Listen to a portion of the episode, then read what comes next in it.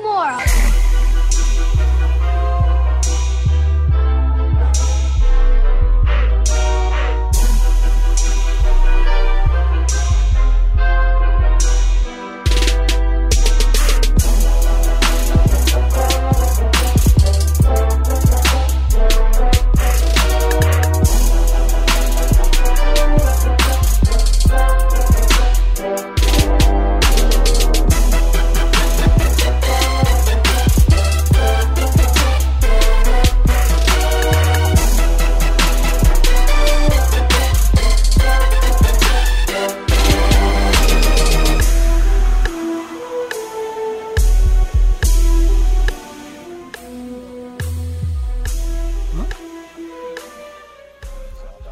Fim de tarde pra você que tá ouvindo a Mega. Tá começando o Populacho de, desta terça-feira, mais uma terça-feira com o Populacho. É, estamos aqui hoje ainda com Jade ausente, talvez venha, talvez não venha, mas com integrantes novos, né? Agora oficialmente parte do programa. Já já a gente vai, eu abro os microfones aqui pro pessoal dar aquele salve inicial. É, Hoje é dia 28 de agosto, tá acabando agosto. é, Pela primeira vez na vida, agosto foi mais rápido do que todos os outros meses. Não sei, foi rápido, foi mais rápido do que o normal. É isso, tá começando o Populacho. Bom fim de tarde, meus preciosos.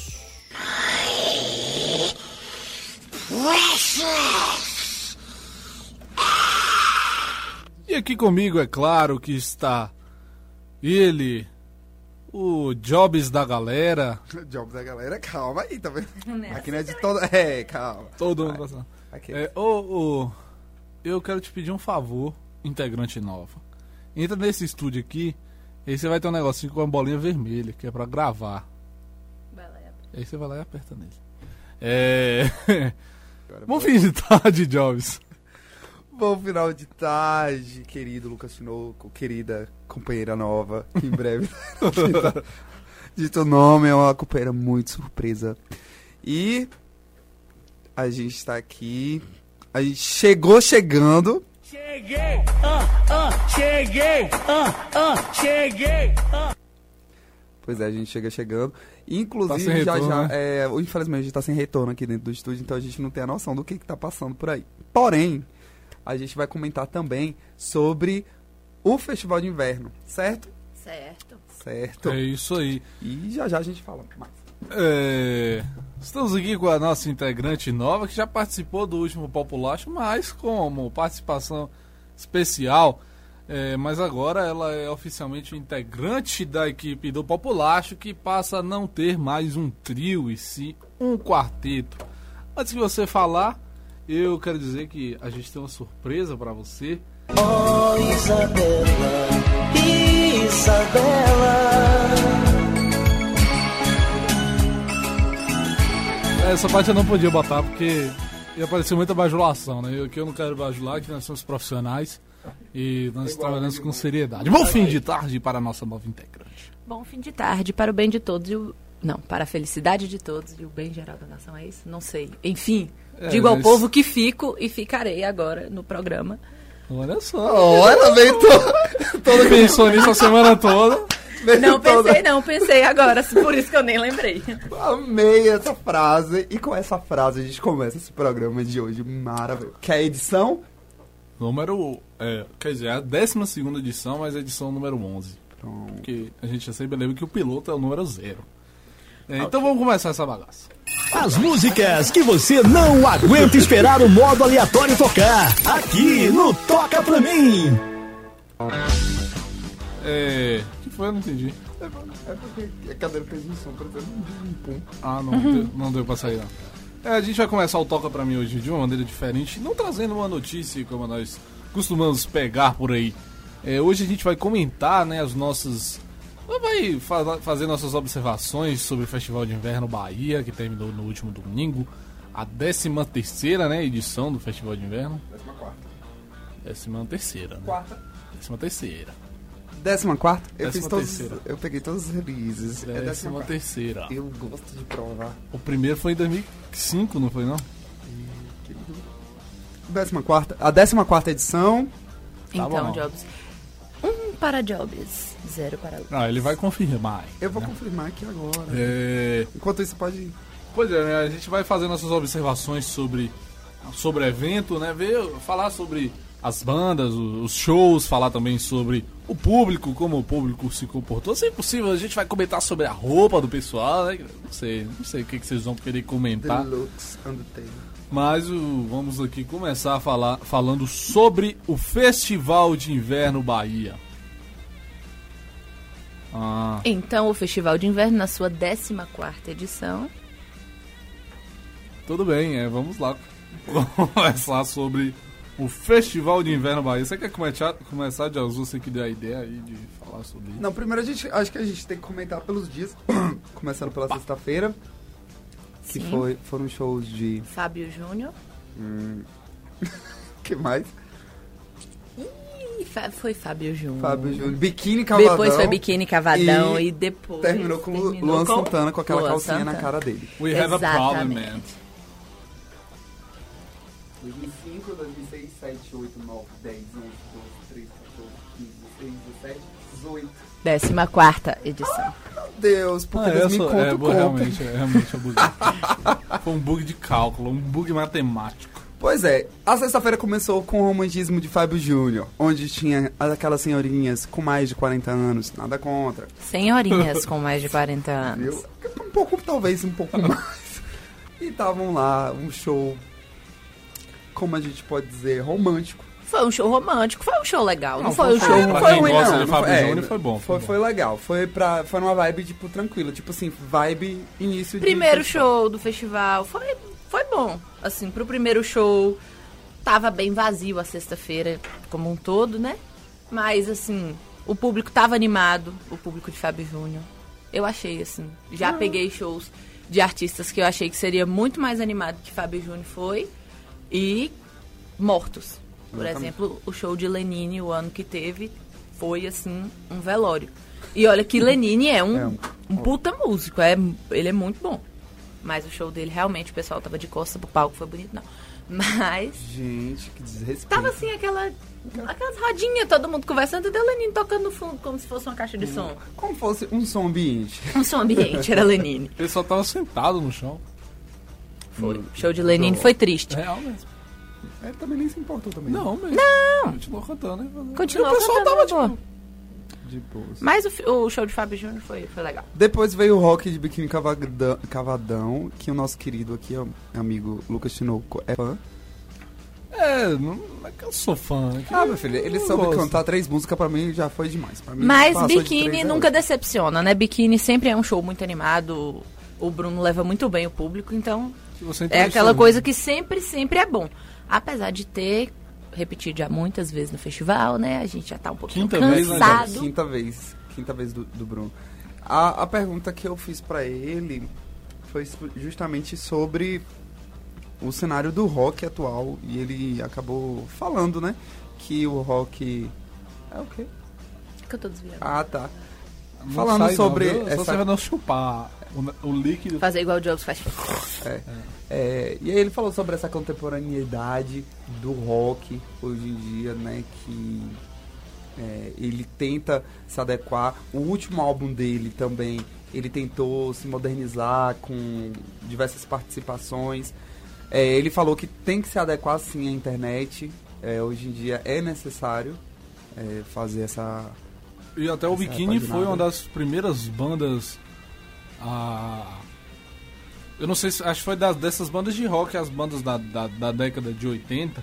Acho que o Biquíni foi uma das primeiras a virar é, multi, multimídia, né? Multimídia, uma banda multimídia. É, se eu não me engano, eu sei que eles têm. Eu não, não lembro ao certo, mas eles têm um posto assim de. Foi, foi de ter sido uma das pre- precursoras nesse sentido relacionado à, à, à banda e ao estar no- no- nas multimídias. Não sei ao certo qual, qual é qual é o posto, mas ele mas tem essa relação aí. Pois é, aí finalizou com saindo Bruno, que muita gente gosta tal. É, e e a sexta-feira finalizou com o Luan Santana trazendo o sertanejo numa pegada bacana. Todas as músicas eram sucessos, ele trouxe a turnê dele. Ele coletiva. Ele é uma pessoa muito simpática. Eu tive a oportunidade de conhecê-lo. A gente bateu um papinho rápido, assim, bem friends. Bem, me leva contigo, pelo amor de Deus. Mas ele é bem simpático, ele tem uma vibe muito bacana, ele é educado. Ele respondeu, ele fez questão de ter coletiva, não só é, responder as questões da, dos veículos, né? Da, da emissora que estava realizando o festival, que a gente aqui não vai fazer mexer. E ele acabou falando sobre o novo projeto dele, sobre essa carreira de, de apresentador, que ele disse que gosta muito e ele acabou sendo uma surpresa. Desde 2017 ele apresentou no Multishow Canta Luan, em 2018 agora ele está apresentando o Só Toca Top. Ele falou sobre essa, essa nova função dele como artista. Também falou sobre a questão da, do programa Só Toca Top. É, o Ministério Público tá de olho por conta das músicas, mas aí ele falou que não sabia dessa decisão né, de alteração de faixa etária, de classificação, na verdade. E aí ele disse que ia procurar saber, né? E ele é uma pessoa muito incrível. O show foi muito bom. Eu tava com vocês dois, então foi muito bacana. E o fato mais curioso foi o quê? A calcinha na cara de Luan Ah, Santana. Sim, aí sim, porque eu, eu tava olhando pro palco na hora, porque no show de Lula eu tava mais brincando e tal. E ele, eu vi a hora que ele tomou, que ele chegou a fazer, assim, ter um reflexinho com a cabeça. calcinha. Ele pegou e depois a menina falou que tava usando, e ele pegou pela pontinha, assim. Eu acho que ela não falou, não. Acho que foi Ela- brincando, acho, não foi não. Ela falou. Ela o quê? falou. Tipo, Você tirou agora. Não, Minha mãe, minha mãe me ligou perguntando se a menina tinha tirado na É, hora. Eu porque- falei assim, aí eu, Eu espero não que não sei. mas E foi, e foi, e saiu em vários lugares, né? Acho que saiu em um, em um de site de fofoca, aí, tipo assim, cantor, recebe, Calcinha na cara. é alguma coisa assim. É, porque agora ele é o novo Vando, né? É. É, agora tá. O, o- meu Deus do céu. Teve até um comentário, acho que foi no- na postagem da Mega mesmo, do- ou foi no do, do oficial do FIB, é, a foto com ele com a calcinha, aí o, o cara comentou assim, virou show do Vando, foi. Mas realmente, né? Mas foi. Mas não, foi vergonha alheia. Vergonha alheia. É desnecessário você Tá fazer vendo? isso com um cantor. Joga um ursinho de pelúcia. Flores, sabe? Joga Inclusive jogaram, né? Jogaram muito. Deram um, e, e um a- som de pelúcia. outra coisa que era muito notório era a quantidade de adolescentes que são fãs do, do Luan Santana. Nossa equipe, nossa companheira também da Mega, Luana, também é muito fã do Luan. Então era muito visível as adolescentes na grade, loucas, gritando naquela histeria pelo Luan Santana. Então isso Isso é é o muito... público dele, né? É o público Exatamente. dele, é o público mais jovem. E olha que ele já tá na estrada, já tem mais de 10 anos, gente. Sim. 11 anos, né? Ele falou, desse 11 primeiro anos, ano de né? carreira. Pois Inclusive é, cantou 11 anos. E a maioria das músicas sucessos. dele, todo mundo tava na boca do povo. É até, verdade. até quem não conhecia a menina lá dentro da sala de imprensa, ela falava assim, gente, agora eu descobri que eu, eu sou fã de Luan Santana. Todas as músicas eu cantei. Que ela falava assim, ah, eu só sabia duas. É, a gente tem essa impressão, né? Falei, É, mas a "Gente, gente tem esse- essa impressão mesmo. Comigo no show de Anitta aconteceu isso ano passado, que eu falei, ah, só sei quatro músicas. Cantei o show inteiro. Eu fiquei, ué, de onde que eu aprendi? Mas é porque toca muito, né? Toca muito na rádio, toca muito em todos os lugares aí. Aí acaba que a gente aprende, toca na rua e tal. É porque a gente não para pra ouvir, mas isso não quer dizer que a gente não Que a gente aprenda a música. Muita gente escuta e acaba que fica na cabeça da gente. né? Isso mesmo. No sábado teve Nossa, menina. Ana Gente, Vitória. minha mente Ana tá- Ana Vitória Vitória. hoje, gente. As meninas são muito Oh, fofas, são muito educadas. fofas. Ai, dá vontade de pegar assim, pegar assim pelo cabelo dela, falar assim, É, amiga, bora o parte da imprensa teve muito comentário nesse sentido, né? Que Elas tipo, são elas são muito extremamente educadas, educadas. gente boa. Infelizmente Energia não teve a boa. coletiva lá pra todo mundo por conta de um de um por conta de uma emissora que estava lá, que era a a emissora do evento que fez um vídeo, era o vídeo era para ser feito na coletiva, cá com todo mundo e tal. Só que eles fizeram o vídeo dentro do camarim aí a produtora disse que para aproveitar só podia levar dois veículos e assim foi. Infelizmente aí não deu para conversar, mas todo mundo da imprensa falou que as falaram que as meninas são bacanas. Elas assim que saíram do camarim falar, acenou, são bem meigas, são bem fofas. Elas têm essa, essa vibe, assim, que te E passam acalma. isso no palco É. também, né? Você vê que elas são bem. Cantando, olha a lua. Uhum. Nunca vou esquecer isso. Olha a lua. Do nada, Do né? nada, olha, cantando aqui, olha, a lua. Assim, ótimo. Depois de Ana Vitória veio Paulo Micros. Paulo Mico. Paulo Miklos. Que ele veio numa pegada. Cantou o sucesso dos Titãs, lógico. Pouquíssimo. Poucos. poucos. Mas ele também veio com a pegada do novo CD dele, que é uma pegada que tem a participação de diversos artistas de diferentes estilos musicais, MC da Cell, na composição. Então ele, na coletiva, ele falou sobre esse processo criativo, ele disse que é necessário sim eh, se adequar e também se atualizar. Eu acho que essa foi a, a palavra que ele mais utilizou, essa atualização do rock em si. Ele tava com a camisa do abaixo abaixa o poder, não sei o que, abaixa o poder, eu acho. E aí é, o Rafael da revista Gambiarra fez uma pergunta falando sobre isso, né? Falando da camiseta dele. E ele disse que não pode, que hoje em dia a gente está num, num momento que realmente tem que continuar ir na luta, abaixo a ditadura. Falou sobre a questão da, desse, da ditadura militar que muita gente quer, né? De volta, ele falou que é super contra e tal. E teceu várias críticas ao atual governo. Depois de Paulo Miklos veio Lulu Santos. Lulu. Lulu. Santos. Gente, eu tô péssimo de memória. Pra mim, eu acho que apagaram aqui. Depois veio o Lulu, que também deu uma, uma rápida coletiva, rápida mesmo. Mas foi muito bom o show de Lulu também. Achei o mais simpático dos shows dele.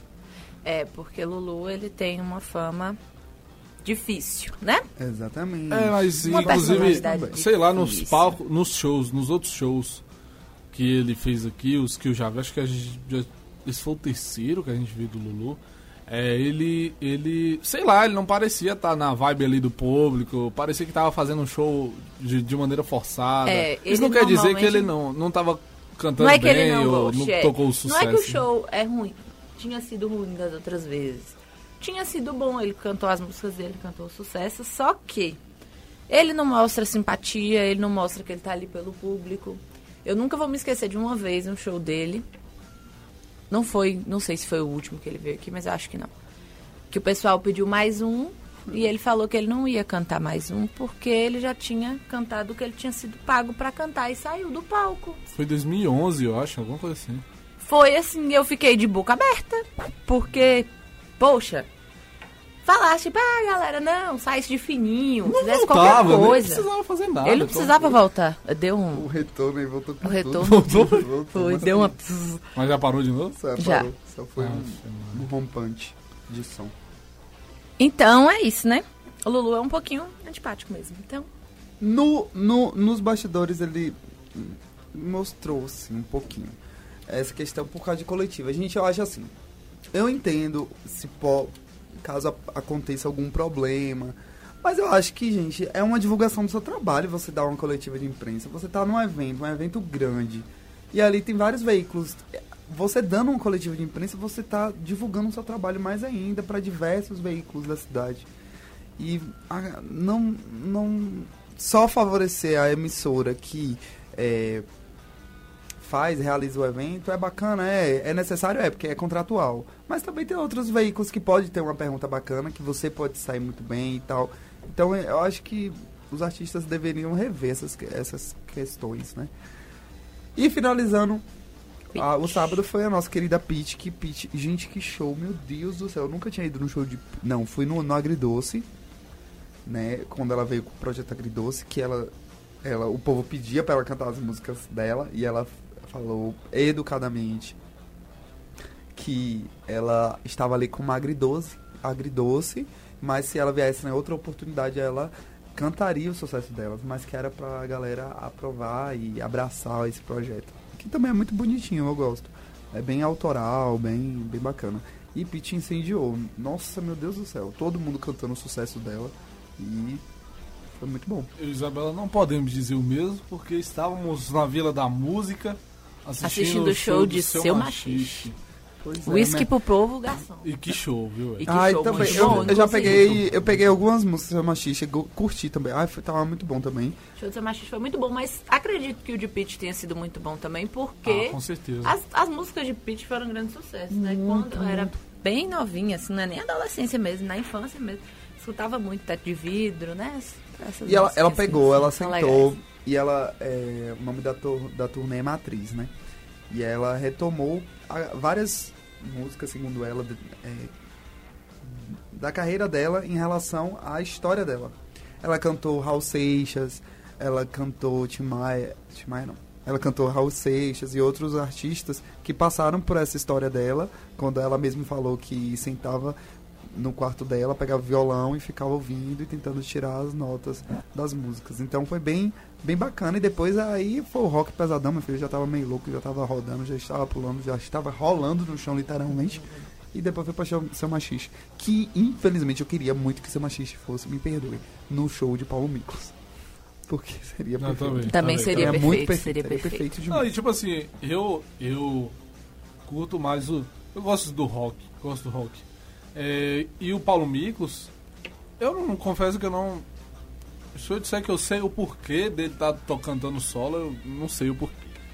Mas, dois anos. Pois é, mas é, eu esperava mais. Acho que quando você faz um show, é, mesmo, sei lá, mesmo que você tá tem sua turnê, não sei o que, tu quer lançar músicas novas, mas faz uma mescla legal que o seu show não fique chato. Acho que ele insistiu.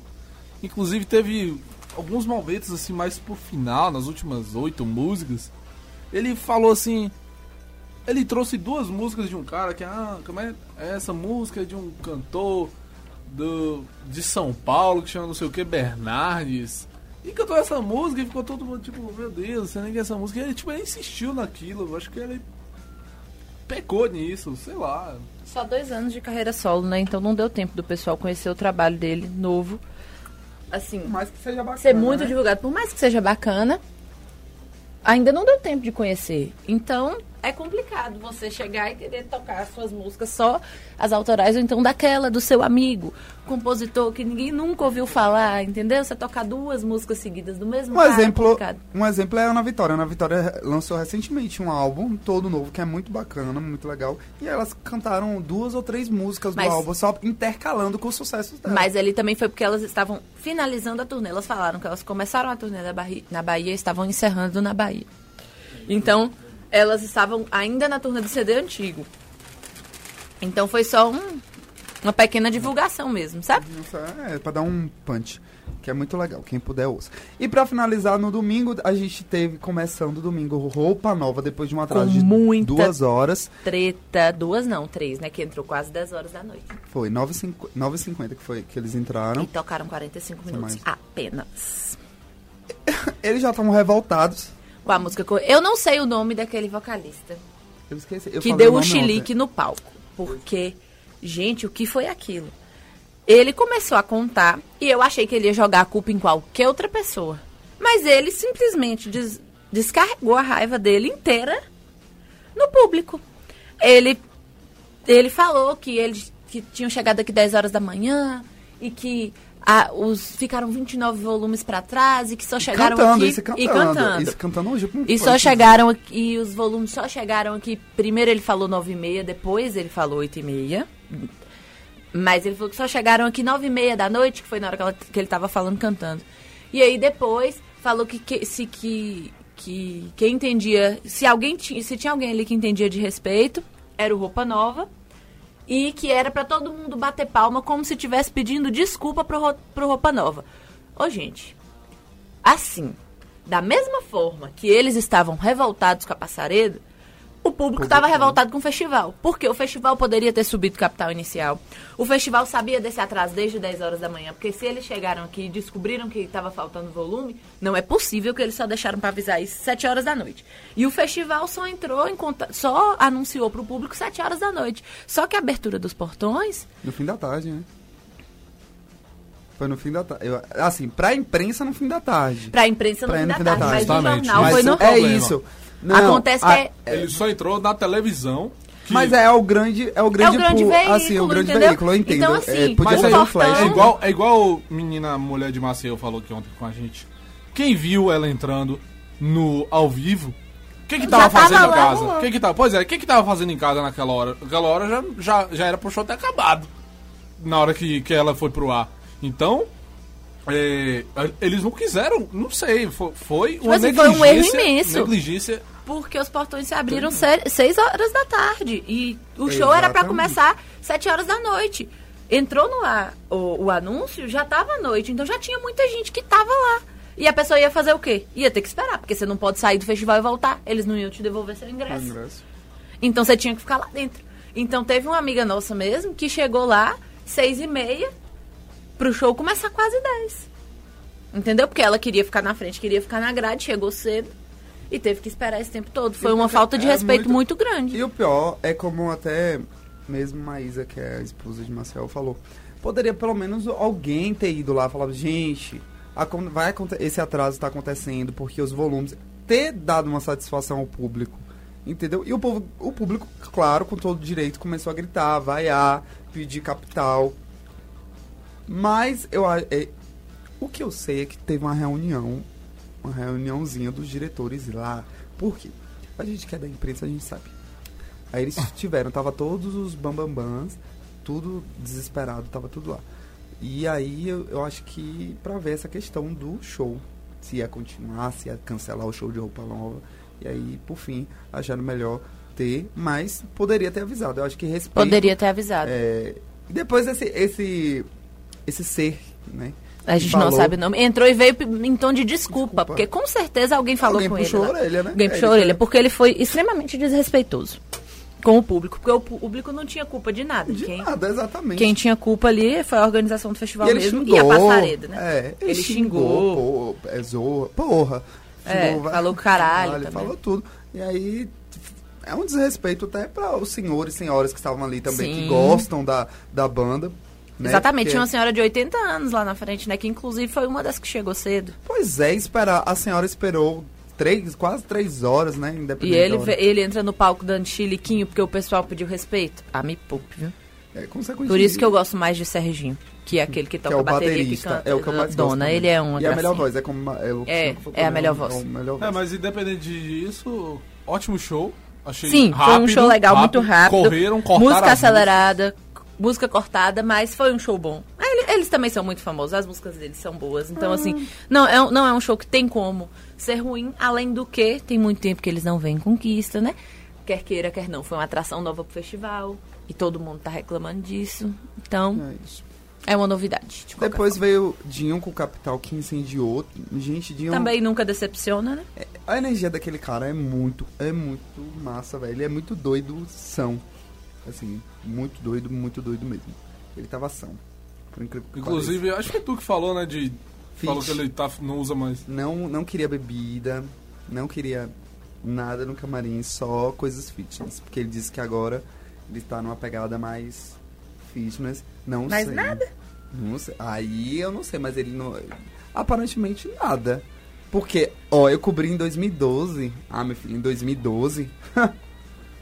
Louco. muitas, muitos muitas coisas naquele bastidor que eu fiquei assustado. Mas nesse era, ele era muito tranquilo, muito simpático, ele falava com todo mundo. A produção Também. dele também bem legal. E ele tirou foto com todo mundo. Ele é muito doidão, assim. de- assim, doido que eu- a gente- nesse sentido de ser simpático. E muita gente ama Capital. Eu acho que Capital realmente é aquela banda que, por mais que a gente fale, ah, Capital de Capital novo. de eles novo. animam, gente. Mas é porque é isso, é que nem biquíni, o show nunca decepciona. Capital ainda mais que biquíni, né? Porque as músicas, assim, o pessoal já ouve Mais tipo pra assim. cima, né? É. E porque biquíni também, como é uma, uma banda, creio eu que mais antiga, né? Não sei também, porque pode ser. Acho que não. Enfim, mesmo que, são, que é ali da mesma. É, na- na da de Capital se propaga mais do Isso. que biquíni. O pessoal conhece mais as músicas de Capital do que de biquíni. Então, assim, o pessoal mais jovem conhece as músicas de De Capital. capital, exatamente. E finalizando, teve o DJ, DJ Alok. Rapaz, que pendrive, viu? Meu Vou Deus, dizer. o melhor pendrive da minha vida. Do mundo, o melhor pendrive do mundo. Que showzão que foi a Loki. Ó, confesso que eu não gosto muito de música eletrônica em show. Eu não, assim, Também não curto. eu não gosto. Mas, gente, a energia, eu não sei se foi a energia do povo. Eu também não sei, porque tava massa, todo é, mundo assim. Louco, muito- tava é, todo mundo louco. E juntou com a questão do show, da questões pirotécnicas, que eu sou igual uma criança, que eu amo aquelas coisas de fogos. É, E igual o show de Luan e Santana. eu sou, eu amo aquelas coisas, eu fico fissurado. Babando. Mas é- foi um show muito bom. Ele misturou, botou funk, botou Timaya, botou Mamona. Ele trouxe tudo e num- numa pegada muito legal. Era Muito, aniversário muito, muito dele. bom. É. eu sei nos bastidores que dizem, disseram em- off que a noiva dele Não queria. não que queria porque show. ele queria fazer uma festa surpresa pra ele no Rio. Mas questão contratual, né, gente? Se ele assinou um contratinho, independente de aniversário ou não. Na ele vai ter verdade, eu acho que a namoradinha dele, quer dizer, noiva, Noiva. agora, tem um pequeno preconceito, né? Porque ela é daqui, né? Ela é ali do Bem Querer, inclusive, do bairrozinho aqui de Conquista. E eu acho que ela não, não gosta muito aqui, não, sabe?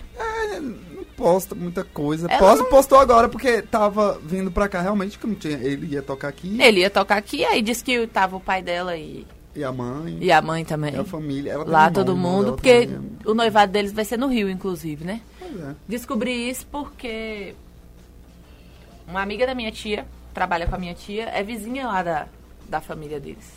E aí conta. Aí contou que disse que o noivado vai ser no Rio e tal. E ele na coletiva, ele falou assim, ah, eu tô com, com a minha noiva já tem quatro anos e é a primeira vez que eu venho aqui. Eu falei, nossa, parabéns pra você. Nem conhece a família. Nem Quer dizer, deve conhecer a família. A família dela já deve ter Tá ido ido pra lá. lá, tá, gente, mas é, é cidade, gente. Mas é pelo amor de Deus. Pra conhecer É porque ela, ela, pelo né? jeito, também não, não, gosta. curte muito eu a cidade, que ela tá né? tirando Então, as fotos pra, pra formatura, que também ela passou medicina. Ela fez patente. Muita gente passa fala... medicina, não, ela já tá já formou já. Ela tava tirando... É, hoje, hoje, viu hoje que ela tava tirando as fotos pra formatura? Então, pra ela tá formando já. Ela tá formando. Ela já Ela tá tá formando. Ah, tá. Ela, Ela não tá, ela tá formando, mas não formou ainda. é, tá na residência, né? Enfim, não sei, gente, mas ela tá formando. Pois é. E aí... Foi Ela- isso, tipo assim, o show foi muito bom. O show foi muito, muito, muito bom. É, traduzindo, esse foi o nosso balanço que a gente... Nossa, a gente se prolongou. Bastante. o Ah, mas são balanço. três dias, a gente tinha que comentar mesmo. São várias Por atrações. dia. São dez atrações. Sim. Qual foi o melhor show? A Loki. Alô. A Loki. Tem que falar, realmente. É, a Loki realmente foi o melhor show. Melhor show, melhor vibe. Melhor vibe. Gente. Lotou, domingo Tava, tava, lotado, tava cheio. Você olhava pra todo mundo, tava todo mundo dançando lá, louco, rodando, sacudindo os bracinhos. Eu olhei pra trás, tinha uma senhora atrás de mim lá, se acabando no show de Alok. Eu fiquei. Gente, "Ué". e assim, ó, e as senhoras, e assim, e as senhoras que nem sabiam o que era a Loki e Ah, eu dei muita risada. Tinha uma senhorinha que ela nem sabia o que era, porque a filha dela tava pulando nela. Uh, você é jovem gosta disso, né? Ela bem toda sem graça. Eu falei, gosta, gosta. Ele gosta. Pois é, e assim a gente acaba o nosso resuminho, né, do festival. Eu gostei desse negócio da gente trazer um tema pra gente discutir. Nós É, mas foi o toca pra mim todo, né? Não sei se daí você acha que traz as notícias. Acho que não dá tempo, né? É, a gente pode passar por Porque não elas tem rapidinho. coisas tantas tão, Tão relevantes. né? relevantes assim. Só a Chia. Chia? Chia? Cia. Cia. Mas não é Chia que se pronuncia. Cia, não? que ela encontrou com o Donald Trump naquele programa. como que é? É Saturday, Saturday Night Live. Night Nossa, Live. o programa convidou o presidente? Aí tem, tem um tempo já, né? Foi 2015 que ela fala aí? Foi 2015. 2015. Isso aí, ela encontrou. Ela, ele ia fazer parte do programa e ela também ia cantar, né? Aí eu, a, a- na matéria fala né, que ela teve diarreia. Só que, pelo que eu entendi, não teve nada a ver com o encontro com o Trump. Só foi uma. Ficou tendenciosinho isso aí, porque ela. Na verdade, ele pediu pra tirar uma foto com ela. Ela falou que não ia tirar a foto porque ela, os fãs dela e ela não, não concordavam com coisas que ele falava. Gente, que barra. Então, ela, mas eh, disse que ele entendeu completamente e falou que realmente ele tá, ela estava defendendo o público dela e a carreira dela, que ele não podia, que ela não podia fazer isso. E ele é Fala publicitário, seguinte, né, é gente? Ele isso. sabe E ele, muito ele sabe bem muito bem o que, que de, é. De proteger Isso a marca. falar. Ele- acho que então, ele, termo- ele usa, ele usa a marca, proteger é. a marca dela. Então, assim, ela falou que ele entendeu muito bem. Aí depois ela fala que depois ela teve que correr pro, pro camarim porque ela teve diarreia. Aí, Hum. né? Só que foi colocado como se ela tivesse por conta do encontro com o Trump. Mas eu creio que não, isso é besteira. Acho que... Ainda mais que se ele levou tão numa boa assim. Mas eu, eu- acho que Trump, é, ele é, além de... A gente, ele é muito inteligente, né? Ele sabe, ele é um Vamos, vamos combinar. Não é um Que Bolsonaro merda da vida também. Ele é, ele é Ele é inteligente. inteligente. Ele só é Pensa igual o Bolsonaro. É, não, ele é, ele é muito radical, né? Mas burro ele não é. Exatamente. Vai Ô- passar rapidinho aí? Não, né? Vamos pro próximo bloco, né? Pro próximo quadro, na verdade.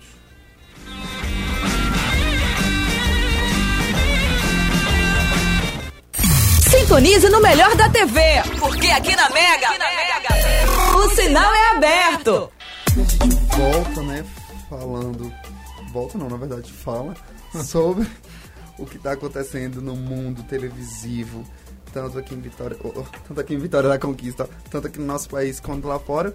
E a gente começa falando sobre a apresentadora Maria Cândida, que quem não se lembra dela, ela era uma apresentadora, ela era uma apresentadora da Record, agora tá na TV Aparecida, né, apresentando um programa chamado Manhã Leve. E ela tava literalmente no ar apresentando, falando com um consultor financeiro, o Mauro Calil, né, que ele era convidado fixo da atração.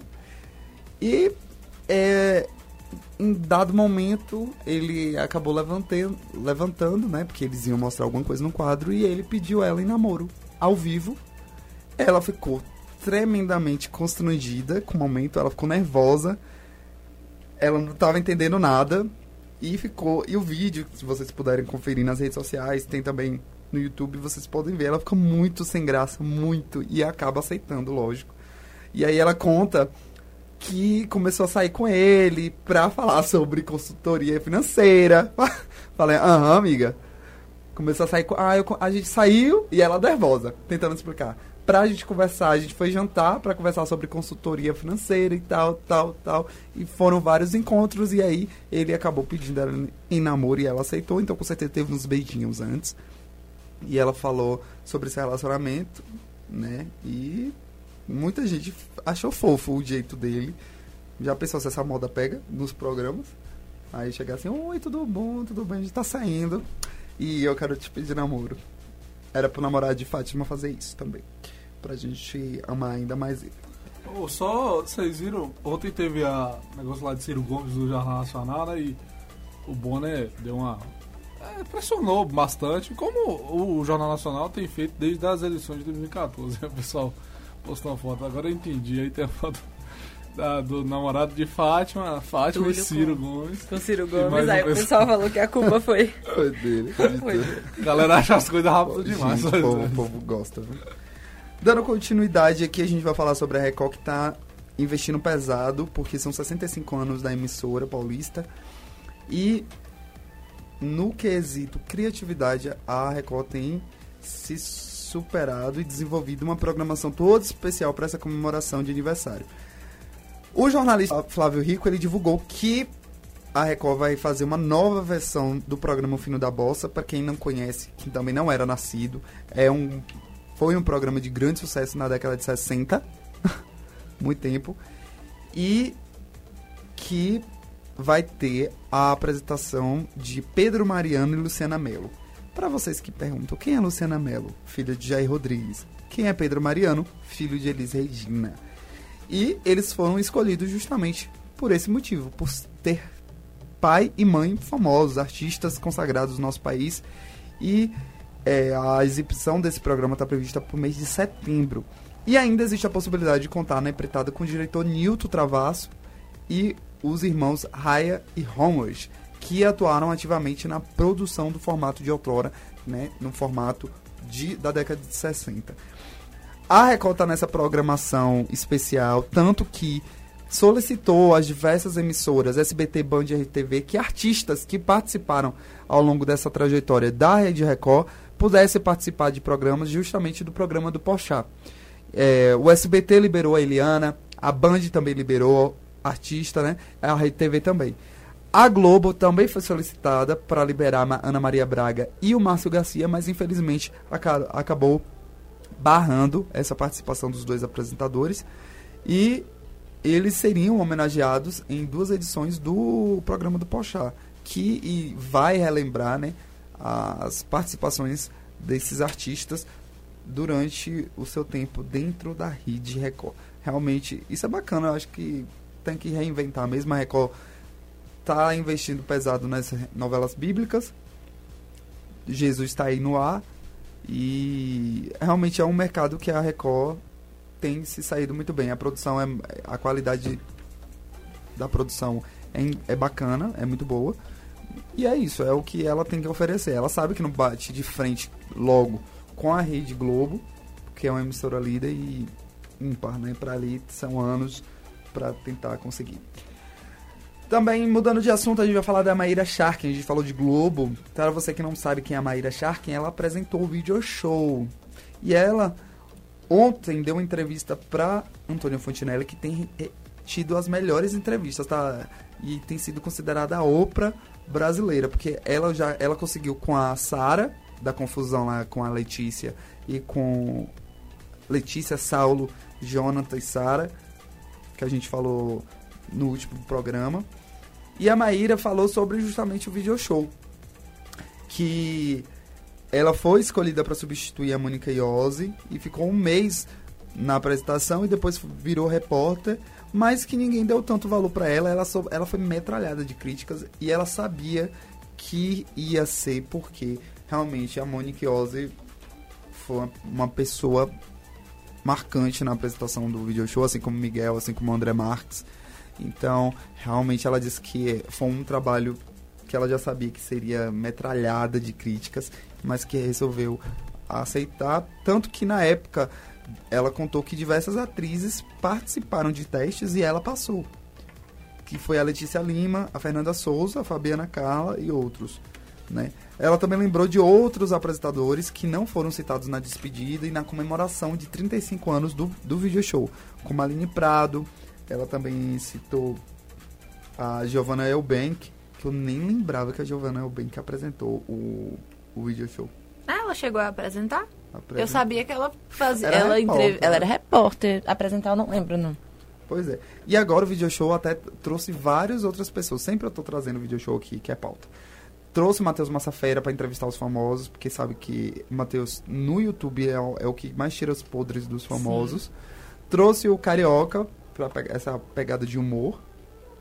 O Felipe Tito ainda não apareceu tanto, mas também tá na equipe, junto com as ex-BBBs, que muita gente tem criticado a falta de química entre elas. Eu recentemente assisti realmente. A, So- ai, ficou uma coisa muito. Solta. A Sofia, por mais assim que a, a Bela não goste da Sofia. Eu? Ah, não, é a Jade que odeia a Sofia Abrão. Eu não. É, eu não, não. tenho nada contra essa Ela pessoa. é realmente a- é a melhor com TP. Ela é. Do programa, ela, ela consegue. Mas, tam- mas também ela tem uma Um tempinho, maior já, é. né? Ana Clara mesmo caiu de paraquedas ali, porque ela, Tem essa pegada com o ela público. tem essa pegada com o público e ela foi muito bem aceita na época do BBB, então ela acabou que deu uma sorte muito grande de entrar no video show. Mas ela, eu acho que ela vai pegar o jeito Eu acho, eu gosto dela. Yeah, eu gosto da Ana Eu Clara. gosto da Vivian.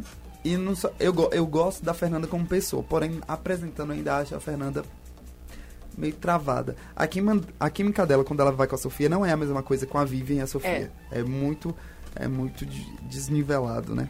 Essa questão. Mas a gente espera que o video show continue, porque eu preciso trabalhar lá ainda. eu falo isso direto. Falando da Globo, é, hoje foi ao ar mais uma etapa do Superchef Celebridades, que é o reality da Ana Maria, estilo Masterchef, só com celebridades, Celebridade. né? É, e o Rafael Cortez, humorista, apresentador e etc., foi parar novamente na votação popular após não ter se saído muito bem na competição. O que aconteceu? Ele continuou e muita gente criticou porque disseram que ele não foi tão bem e que muita gente está deixando ele, votando nele por ele ser engraçado. Isso é uma coisa, meu querido, que realmente o brasileiro, o público daqui vota em Não reality sabe por, votar em reality. É, não sabe. Povo aqui vota por história, por vontade e etc. E amo esses olhares aqui comunicativos. E realmente é isso. Eu acho assim, se ele foi ruim, a gente sempre tem que sair o pior. É igual o The Voice, gente. É igual o The Voice. Que o Realmente, pessoal também não analisa a voz. história de vida. Escolhe, e- analisa a história de vida, escolhe um bonitinho, escolhe alguém assim e vota sem. Antes de- da pessoa começar a, a cantar, já tá lá votando. Votando. Como se o mundo fosse acabar ali. É complicado, né? Porque às vezes nem sempre ganha o melhor, O melhor- a melhor a- voz. Exatamente. Por Ou isso que eu acho que o Masterchef é tão criticado, né? Porque o Masterchef não tem votação popular, tem? Não tem. Exatamente. Eles que Porque deixam- realmente são pessoas ali que entendem daquilo. E eles, toda semana, eles vão lá E experimentam um dia. e é, o experimentam. dia É aquele dia, independente da da trajetória, no trajetória, programa. Exatamente. E eu acho isso que deve ser avaliado. Claro que tem vezes que a gente fica revoltado. Sim. Porque a gente realmente é Porque a gente se apega, a gente, gosta, a torce. gente assiste, torce. Mas- Mas, é, é É o aquilo, que né? acontece. É o certo, é o justo.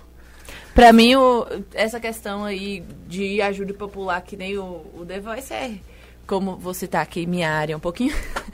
É a mesma coisa de um júri popular na área de direito, que você pega pessoas que não sabem nada de direito pra decidir a vida de um criminoso. Ou não, né? Pode ser. Então, assim, Não faz Suspeito, essa é a nossa área. É um suspeito. um suspeito, Nós não podemos exatamente. fazer pré-julgamentos, na verdade. Muito bem, um acusado. É. também. O acusado. E pra finalizar, agora a gente vai falar lá do canal Sony, de um reality também, que é o The X Factor britânico, que eu Muito muito particularmente gosto muito. É o melhor de música pra mim. Eu acho o The X Factor britânico melhor também. Ele vai estrear tá no dia 12 de setembro, que é uma quarta-feira, aqui no canal Sony, né? a Aqui no décima- canal aqui, Sony. no, aqui no Brasil, gente, no canal Sony, a 15 temporada, né? E vai contar com o Simon, que é cativo, Ótimo, Icônico. adoro o Simon. o Lois Tomlinson, que é ex Do One Direction, do One inclusive. Direction. Ex-One Direction, Ex isso. One E revelado pelo Simon, né? Exatamente. E, até hoje, sinceramente, eu não entendo o talento que ele enxergou no Luiz, porque, pelo amor de Deus, eu posso falar, eu era fanzona do One Direction de comprar DVD Pra eu era- eu revista de... Eu comprei uma vez uma revista de 40 reais Minha em querida, inglês. Deixa eu te falar que eu tenho uma biografia, dois livros de biografia deles. É? É, porque Pois eu é, eu comprei uma revista de inglês, em, em inglês, de 40 reais, não sabia ler uma, uma palavra, mas é porque eu tinha uns posters bem grandão e eu falei, quero. Meu pai quase me matou, inclusive. Porque 40 reais, né? 40 reais uma revista, né? Enfim, eu era muito fã e até hoje eu não entendo o que, é que o Louis tava fazendo ali, mas ok. Só pra mim, eu pra mim, o mais talen- talentoso, eu sempre gostei do Zayn. Do Zen. Sim, a Zen. melhor voz. Zayn, pra mim, é a Depois, Harry. voz. Harry. Depois, Liam. Que, era, que é um que é mais velho, o cabelinho também era lisinho de lado assim, mas não era tanto quanto o do Louis. Que era um mais altinho, assim, bonitinho também. Louis é o que teve filho com Cherry Cole, a que se separou já. Eu acho que é. Tem Neil, Neil é o loirinho, né? Neil é o Lourinho. É outro que não cantava muito bem hoje, já tá bem. O É. disco do Neil, inclusive, É muito bom. O Louis. O Louis era o que o pessoal na época do One Direction brincava que falava que eles eram um casal. O Harry e o Louis. Eu gosto do Harry, assim. como Até pessoa, hoje como escuto- escuto muito que o Harry, eh, inclusive. fez foi muito bom. Do Kirk. É, do Kirk. Dunkirk é muito bom mesmo. É, realmente. E aí, o Louis é o primeiro jurado a ter também sido concorrente do programa. Além dele, tem a Aida Williams e o Robin Williams. Quem não sabe, eles são um casal. A Aida é casada com o Robin. E Angels. essa é a proposta desse ano do, do X Factor, né? Que é trazer essa competição, além do jogo, do reality, também na família. Porque, imagina tu, Isabela, combatendo. Não ia dar certo, não, porque você já reparou, né, que farpas. Farpa, muitas farpas. Vale ressaltar Colocava que... esse nariz no lugar rapidinho. Oi. Eu colocava esse nariz no lugar rapidinho. Ia ser uma briga... uma briga... e senhora Smith. Exatamente. Então, quem quiser, dia 12 de setembro lá na Sony, a Sony não tá pagando pra gente, mas a gente divulga porque é um reality que vale a pena. E com essa notícia a gente finaliza o sinal aberto de hoje, em- pontualmente, às 6 horas da tarde, porque esse aqui que tá certo.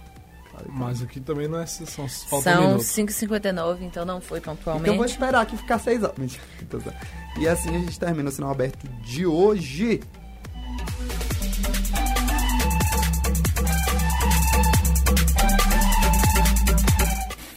Chegou o momento de ficar atualizado sobre games na Mega. É hora do Checkpoint.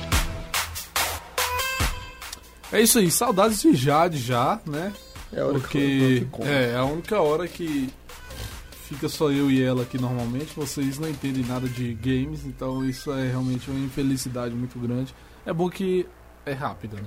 Eu gosto de jogos. Vocês- Não entendo, porém gosto. Você gosta do, do Luna e Tunes. Sim, gosto de Era do Gelo, joguinho do Mickey, essas coisas que tem fase e que é bonitinho. Eu- é pra que que eu vou ficar jogando jogo de tiro, gente? Eu não sei nem pra onde vai aquilo, entendeu? Não, mas vamos lá. É, o checkpoint. Quase deu um tapa na minha cara. Eu também Ah, achei. desculpa, porque. Perdão. Não Vai foi, lá. dessa vez não foi intencional. É, vamos. Eu não tava ligado, né? É, daqui três dias, né, no dia 31 de agosto, fechando o mês de agosto, vai acontecer lá no sul do país a Geek City, que é um dos maiores eventos nerds é, do país e do da região, né?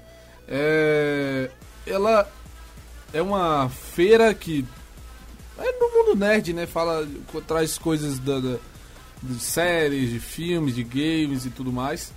É, inclusive vai ter participação especial do Carlos Villagrán, que Kiko, né? fez o Kiko. É, ele também vai ter. Ah, sim, vai, vai ter o pessoal do Choque de Cultura, que vai falar sobre, sobre o transporte coletivo do Brasil e falar sobre o humor na, na- na- na- no YouTube, né, na plataforma. Vai falar por que, que eles gostam tanto do The Rock e do Vin Diesel. É, vai ter também o pessoal do Porta dos Fundos lá no programa. Agora isso é bacana, né? Que eles também misturam, além dos games, eles trazem outras vertentes. Exato. E para mim o mais legal de todos, quem vai estar lá é o Guilherme Briggs, que para quem conhece, ele é um dublador, um dos maiores dubladores do país. É, ele dublou o Han Solo é, de Star Wars, é, dublou o Mickey, o Mickey Mouse a vida toda, dublou o Buzz Lightyear, inclusive Temos uma tatuagem com É. a grande frase. Du, é, duou, do é, Buzz. dublou também o Freakazoid, dublou, dublou o Optimus Prime, dublou o Superman. Então, Ah, Dublou muita gente. não é, Iria. exatamente. Gostei. Massa, né? achei, achei bacana. É, ele também vai falar, obviamente, né, sobre dublagem, o reconhecimento que ele tem internacionalmente e tudo mais. É, e também vai ter um outro que eu achei muito legal, que vai ser um, um painel chamado Senta que lá vem história. E, por É exemplo, vai ter reunião dos atores de Castelo Tela- Rá-Tim-Bum, Gente, eu juro que X eu- Tudo. É muito, é muito TV Cultura isso. É, Muito. Amo. Exatamente. Iria. Ah, achei legal. Pela primeira vez estou participando dessa parte do programa. Mas eu achei legal. Muito. Iria, super iria. E vai ter também competições de esportes, né? Que são esses jogos eletrônicos, tipo LOL, Dota, esses jogos aí. É, então, dia 31 de agosto vai ter o Geek City. Agora uma sequência de. Não foi intencional, apesar que eu prefiro. Eu amo jogos de esporte, né? Mas a sequência aqui é, vai ser só sobre esporte. É, primeiro com a parceria entre a 2K Sports, que já faz os jogos da NBA, que é, acho que é um título né, da Electronic Arts, que é a EA. É, fechou com o The Golf Club. É, a EA Sports tinha perdido os direitos do PGA, que é um dos maiores é, campeonatos de é, golfe do mundo, mas é, acertou aí com o The, Go- The Golf Club e vai fazer o game em, 2000, em 2019. É, é um dos. O a 2K vem se tornando um dos carros-chefes aí da Electronic Arts. É, que tem aí, óbvio, né, que o NBA 2K, que é o jogo principal é, que eles têm aí no catálogo. É, aproveitando que eu tava falando do, da NBA, teremos aí o NBA 2K 2019. Vai vir com um modo novo. É, vai ser a carreira The Way Back, que vai tratar. é, você vai controlar um personagem, literalmente, como mais ou menos para quem joga FIFA, tá vendo? E a gente vai falar também do FIFA, que é o modo da jornada. É, você assume um personagem mesmo e você vive a história dele. É, então, tipo, ah, tem as coletivas, você dá as respostas, dependendo das respostas, você.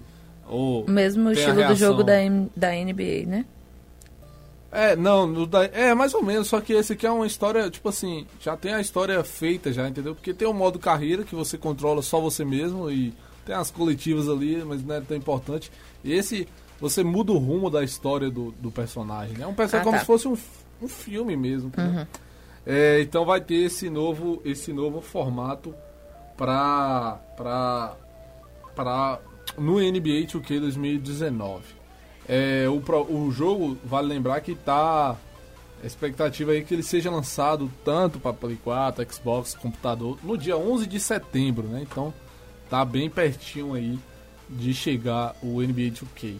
É, também sobre NBA, o NBA Live, que é um jogo muito bom também, muito bem feito, né? Saiu a o demo dele, né?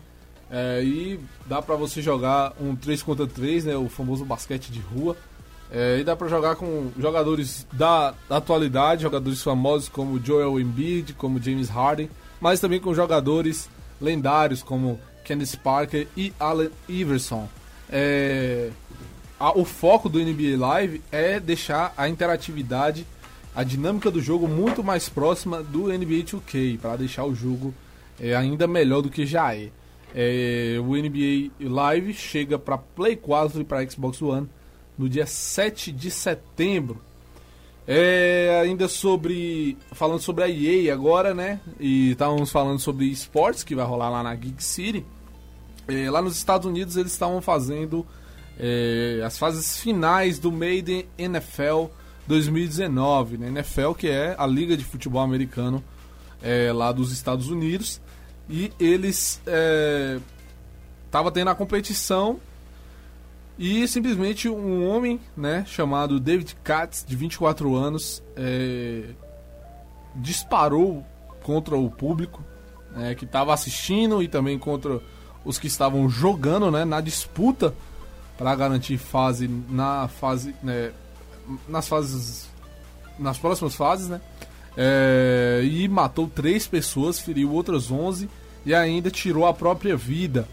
É, segundo o levantamento do pessoal do Maiden, ele foi um jogador, ele foi jogador do, do, do Maiden NFL, é, já foi campeão, inclusive, em 2017.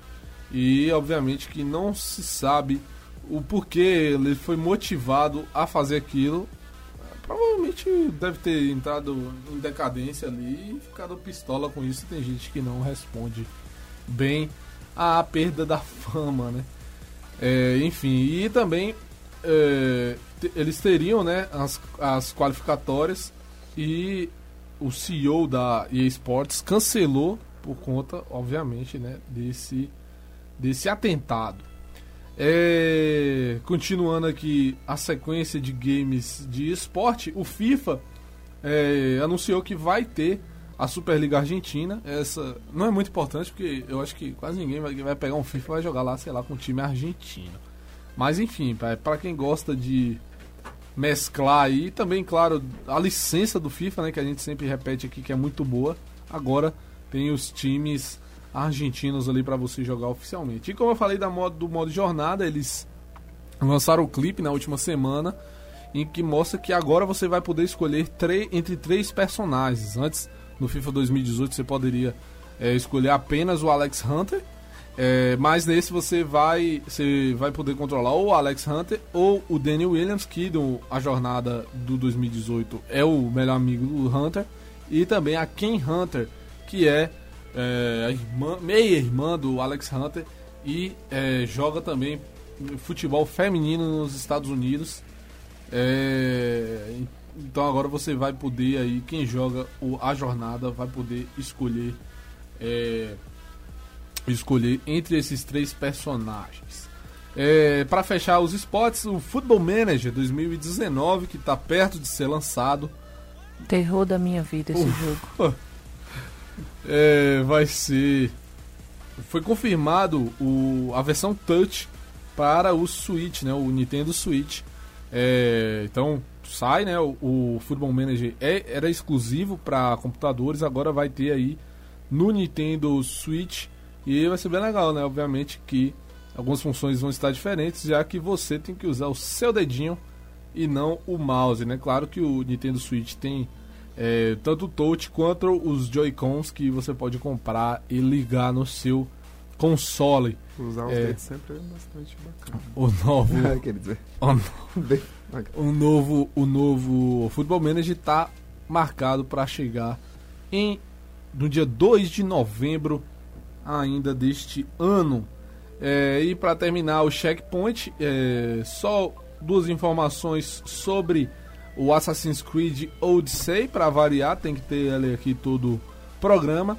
Ele revelou um gameplay, revelou aí como vai ser difícil os chefões, né, digamos assim, do game. Inclusive um deles vai ser a Medusa.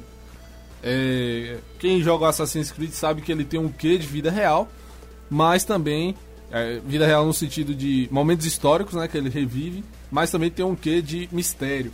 É, e vai ser muito difícil, né, derrotar. Deu pra ver que vai ser difícil derrotar a Medusa, até porque ela transforma todo mundo em pedra. É, Pegar E- uma referênciazinha com o Percy Jackson. é, justamente. Nossa, lá o Percy Jackson. Mas eles vão abordar também é, o que eu achei muito bacana. Algumas questões, porque é, o Assassin's Creed Origins, que foi o último lançado, ele se passa no Egito Antigo, então há muito tempo. O Odisseia, ele se passa, obviamente, na época da Odisseia, que é o período, é, acho que é pré-socrático, né? Então é muito antigo, tipo, as primeiras civilizações do mundo, é, obviamente na Grécia. É, então, é, vai, vai falar muito sobre os problemas né, da civilização desde os inícios dos tempos e mitologicamente vai falar que meio que condutas humanas têm a ver aí com o surgimento da Medusa. E é, além disso, é, a Ubisoft né, anunciou que os criadores do Assassin's Creed mais uma vez vai tirar um ano de folga depois de lançar esse game. E então vai passar 2019 todos sem novos Assassin's Creed e talvez em 2020 volte é, com um novo jogo. 15 minutos, né? Foi, foi longo não, foi? Ou fica longo porque é só um falando. Eu tentei. Inclusive, deixa eu falar aqui a audiência. A audiência sempre a audiência é muito bom. Quero mandar um abraço para quem? Caio Ribeiro, meu querido amigo, que adora essa parte de jogos aí, né? Comentou Então, alguma coisa? Por enquanto não. Ele está É ouvindo. porque se eu falar merda, por favor, me corrija, porque eu É, não ele sei joga, todos ele os joga, jogos. eu Ele, jo ele joga, ele realmente é um. Então, Caio Ribeiro, por jogo. favor. E também tem que mandar abraços e beijos para uma galera que, que tá mandando várias mensagens aqui no WhatsApp. E depois eu mando, antes do finalzinho do programa, mando e continua ouvindo o Populacho. É isso aí. É, a gente vai pro intervalo rapidola. E já, já a gente volta com o Caguetano, né, Jobs?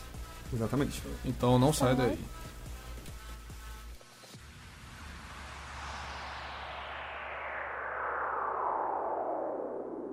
Agora, as novidades do mundo do entretenimento e da tecnologia.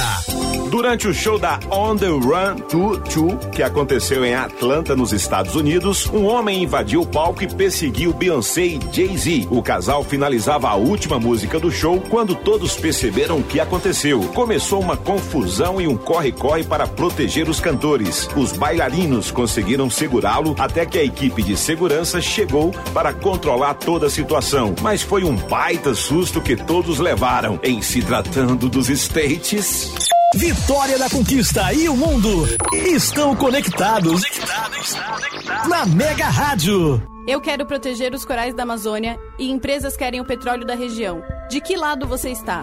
Acesse defendaoscorais.org e assine a petição. Somos Greenpeace. A Mega Rádio não é só música, entretenimento e bate-papo. A Mega é também uma rádio cidadã para ouvir, curtir e compartilhar. Mais uma estreia. Conectado e preparado. Domingo, dia 2, Vai começar sete da noite. Mega Live. J Quest e David Gimel. Os shows mais topados pra você ouvir, curtir e compartilhar. Estreia domingo, dia 2, sete da noite. Só aqui. Mega Rádio VCA. Primeiro aniversário da Barbearia Armazém. Um ano atendendo com qualidade e estilo. Agora com nossa terceira unidade no centro da cidade. Na rua Zeferino Correia, número 64. Venha, conheça. Barbearia Armazém. Eles estão com a bola toda. Atenção, arroba. Atenção, arroba. São notícias do mundo nerd que você quer. É tudo que se passa no mundo da televisão que você quer. No mundo da música? Música. Soy el fuego que. Então, é aqui no Populacho que você encontra. Todas as terças, às 5 da tarde. E reprises aos sábados, às 10 da manhã. Aqui na Mega. Mega Rádio VCA. Atenção você que ama camisas de futebol. Chegou em Vitória da Conquista o Gama Esportes. Uniformes dos mais variados times pelo menor preço do mercado. Peça sua pelo número 77999568583 ou por nossas redes sociais. Gama Esportes no Facebook e arroba Gama Esportes no Instagram. Gama Esportes, excelência em artigos esportivos. Aqui na Mega, você entra em forma. Mega Fit. Toda segunda e quarta às seis da tarde. Com o personal trainer Matheus Moraes. Só aqui na Mega. Yeah! Rock na veia! Nesta quinta às nove da noite, no especial Mega. Mega, Mega. Você vai conhecer o som dos netos dos Beatles, ou pode ser os filhos do Nirvana, The Vines. The Vines, rock de garagem, produzido na Austrália, para ouvir no volume máximo. Olá, ouvintes da Mega Rádio. Nos dias 31 de agosto e 1 de setembro, às 20 horas, no Teatro do Centro de Cultura em Vitória da Conquista, será realizado o Sarau e Palco Hotel Mambembe edição especial. Um evento diferente e variado, com música, dança, teatro e poesia no mesmo lugar. No dia 31 de agosto, Pule Flores com poesia, Milena Edna Oliveira com dança, Hotel Mambembe, Evandro Correia com música e muito mais. No dia 1 de setembro, o Teatro Escola Casa Azul com a peça De Repente Jogo, espetáculo de improvisação, Hotel Mambembe, Ítalo Silva e muito mais. Ingresso antecipado, 10 reais na bilheteria do Centro de Cultura. Dias 31 de agosto e 1 de setembro no Centro de Cultura. Sarau e Palco Hotel Mambembe edição especial. Apoio Mega Rádio VCA. Aqui é Mega Rádio VCA, em streaming para o mundo. Transmitindo de Vitória da Conquista para você ouvir, curtir e compartilhar. Os flagras, os pisões e as fofocas das celebridades agora no Caguetando. E chegou a hora da gente falar da vida alheia, né? Porque a vida do próximo sempre é melhor do que a da gente. Com Diz certeza. Várias pessoas, dizem várias pessoas.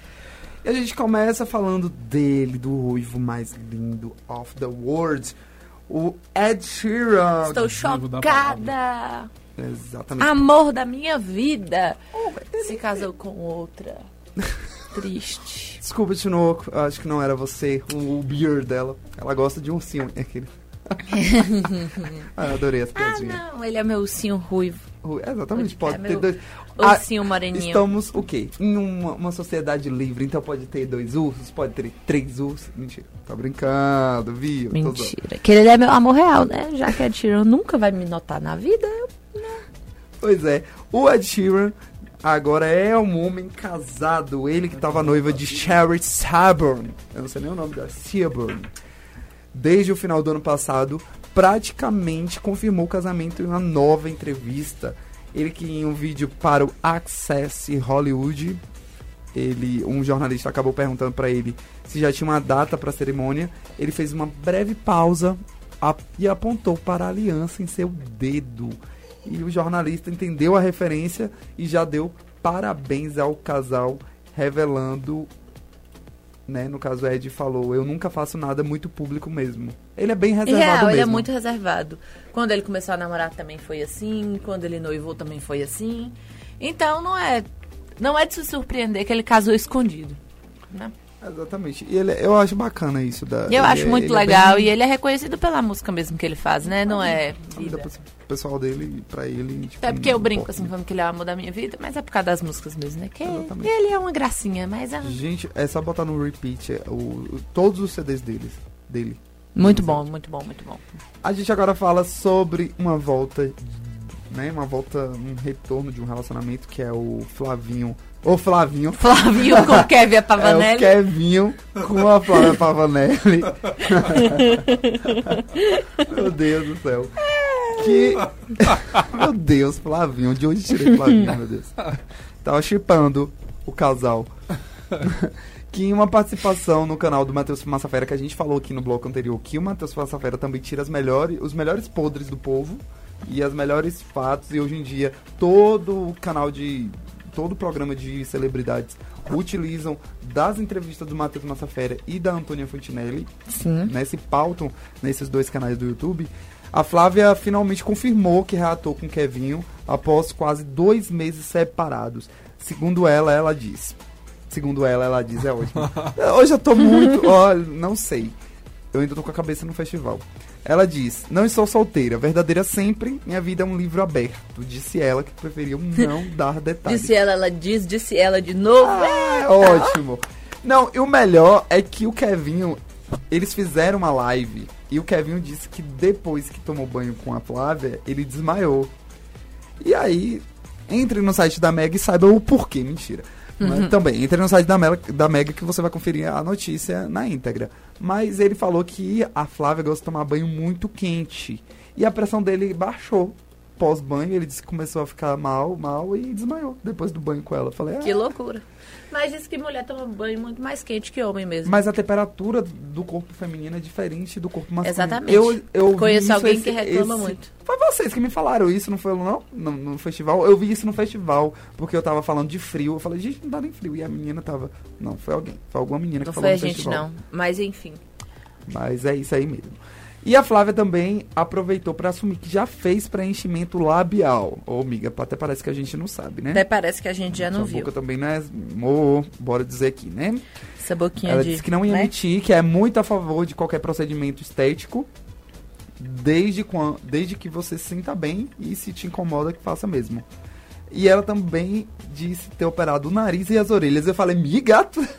Aí você faz o quê? Você entrou na É igual a Anitta, mudou, né? Mudou tudo. E é isso. Também, gente, ó, eu vou falar sobre aqui, que é um dos momentos mais fofos aqui, que é do filme Para Todos os Garotos Que já amei. né? Gente, esse filme é muito fofinho, é muito sessão da tarde de boas, é pra você assistir pra quem gosta. É muito fofinho, eu acho legal. E um dos é um dos filmes mais comentados, né? Que envolve a Lara Jean e o Peter Kavinsky, que altera o plano de fundo de seus celulares com fotos fofas um do outro, né? O que muitos casais fazem. E se você prestou atenção, pra você que assistiu o filme e prestou atenção, você deve ter reparado que o, o de Laura Jean traz uma foto muito fofa em que os dois aparecem deitados, abraçadinhos no sofá. Mas aí você se pergunta, que cena foi essa? Essa cena, segundo a produção, nunca existiu e a foto na verdade foi tirada enquanto os atores tiravam uma soneca no, nos bastidores do filme. E aí é, a Susan Johnson, que é a diretora do longa, explicou isso que eles estavam realmente dormindo no sofá daquele jeito e alguém tirou a foto e ficou tão fofa que apareceu no filme no como papel de parede do celular. Quem puder dar uma olhadinha, é muito fofinho. Ó, gente, eles se, eles agora eu não sei, eles são namorados? Não sei. Fica aí o questionamento. Fica aí o questionamento. Ah, vou busca, vou procurar. Porque eu sei que a menina do- da Barraca do Beijo, que é outro filme nessa Namora pegada, com namora outra. com um cara. Com o cara também do Uhum. filme, que eles se conheceram durante as Sim. gravações. A ex-BBB Cacau fez um desabafo também sobre os tran- transtornos alimentares e a aceitação desse próprio, do seu próprio corpo. Ela que participou do Big Brother 2016 utilizou o seu canal no YouTube para fazer um desabafo bem emocionante, onde ela fala sobre a briga com a balança e a aceitação do próprio corpo. E ela contou que passou muita boa parte da vida dela, né, lutando contra a balança e conta o desafio que enfrentou após o reality e que foi muito complicado. Ela disse que nem conseguia olhar nos olhos das pessoas e ela sentia diversas compulsões, tanto que tinha o problema do efeito sanfona, que é um problema que ela mesma já comentou. Também quem se lembra da Nara Almeida, ela que infelizmente faleceu de- devido a um câncer, né? O Pedro, que era o namorado dela, fez uma tatuagem em homenagem e agora ela, ele disse que vai ter a história dele registrada permanentemente. Já são três meses que a Nara morreu e foi uma luta que comoveu todo o país, né? Foi um câncer, um câncer no estômago bem complicado. E o namorado dela, o Pedro, fez uma tatuagem onde tatuou seu rosto no braço direito. Nas redes sociais, muita gente indagou: ah, e se você namorar novamente? E aí ele respondeu: ela vai ter que aceitar, ela vai ter que acatar. É uma parte tal. da vida dele, né? parte- exatamente. E você ter ciúme de uma pessoa morta é complicado, né? Pois é. Conheço pessoas. A gente, a gente falou sobre Luan Santana no festival e agora uma pequena polêmica. Porque o Luan respondeu um seguidor que acusou a namorada dele, a Jade Magalhães, de receber dinheiro pra fingir ser namorada do Luan. Ele, o Luan, né, o cantor, desabafou nos comentários de um post ontem, ontem não, no domingo, perdão, e quis dar um fim aos rumores, de que seu namoro seria de aparências e também rebateu um comentário bem maldoso de um seguidor que chegou a afirmar que a Jade era uma namorada de fachada. Ele disse que não é muito de postar foto junto com ela, até, acho que até pra preservar os dois. Ninguém, gente, casal não é obrigado também a postar. A gente É. também tem esse, conceito, é, essa Tem gente que, Imagem, que né? não quer. Não é só porque é famoso que você tem que expor a vida inteira. Você- o Luan tá aí pra expor o trabalho dele. Se ele tá expondo o trabalho dele direitinho, não tem por que ele tá expondo o relacionamento, né? Exatamente. Ninguém, tem gente que gosta. A gente tem que entender que existem diversos tipos de casais. Tem os casais que gostam, os casais que não gostam. O Luan é um tipo de pessoa que não gosta de, de mostrar tantas fotos assim com a Jade. E eu acho ela também muito contida. Eu acho ela muito na dela, muito tranquila. Tanto que ninguém muito ouve, ouve falar muito dela. Então talvez a gente tenha que respeitar também. E existe, a gente sabe que existem vários comentários sobre a sexualidade do Luan. Ele já deixou bem claro que é heterossexual. Se ele diz, diz. Ok. Também a gente vai falar do casamento do ano, que é o Kleber Toledo e, e a Camila Queiroz. Por que Casamento lindo demais. Ah, foi, foi muito bonito Foi mesmo. muito lindo. Ela tava muito linda. Ele já O tinha se casado no civil, né? Já tinham se casado no civil tem um tempinho. E agora foi a cerimônia religiosa, né? Eu sei Tava que ela- lindo, eu lindo, sei que lindo ela o tava casamento. usando as joias da Tiffany Bio, não sei o quê. Ah, Esse casamento aconteceu no sábado e eles se casaram na praia de Jericoacoara, De lá no Jericoacoara. Ceará. Eu consegui falar a palavra sem errar. Eu tô muito feliz. Uhum. E foi uma cerimônia bem simples, ela tava descalça. Todas as madrinhas e padrinhos, todo mundo tava descalço. Tava Foi um- descalço. Foi um, pedido. O, o- o vestido bem simples, mas bonito. Sim, com renda bacana, 3D. Exatamente. E foi um vestido criado pela estilista, estilista Letícia Brosten, Brosten, né? E o Kleber se ajoelhou também pra beijar a mão da amada com o pôr do sol ao fundo e rodeado Foi de lindo o casamento. É lindo. é A decoração aquele foi casamento, simples e bonita. né, Nossa, tava... de- é, Realmente de novela. de novela. Foi bem lindo. E é isso demais. Dando continuidade. Gente, tem ainda a, a- o bafão de Milady com o Safadão. Tem mais coisa? Tem mais, porque um, um Instagram de fofoca expôs vários podres envolvendo a Mihaly, Mihaly, Mihai- Milady Mihaly, Uhum. entre eles que ela teria mandado um nude para um homem casado chamado Levi. E esse áudio da Milady foi vazado pelo esse Instagram pelo, pela sogra do Levi, mãe da menina que ela traiu, né?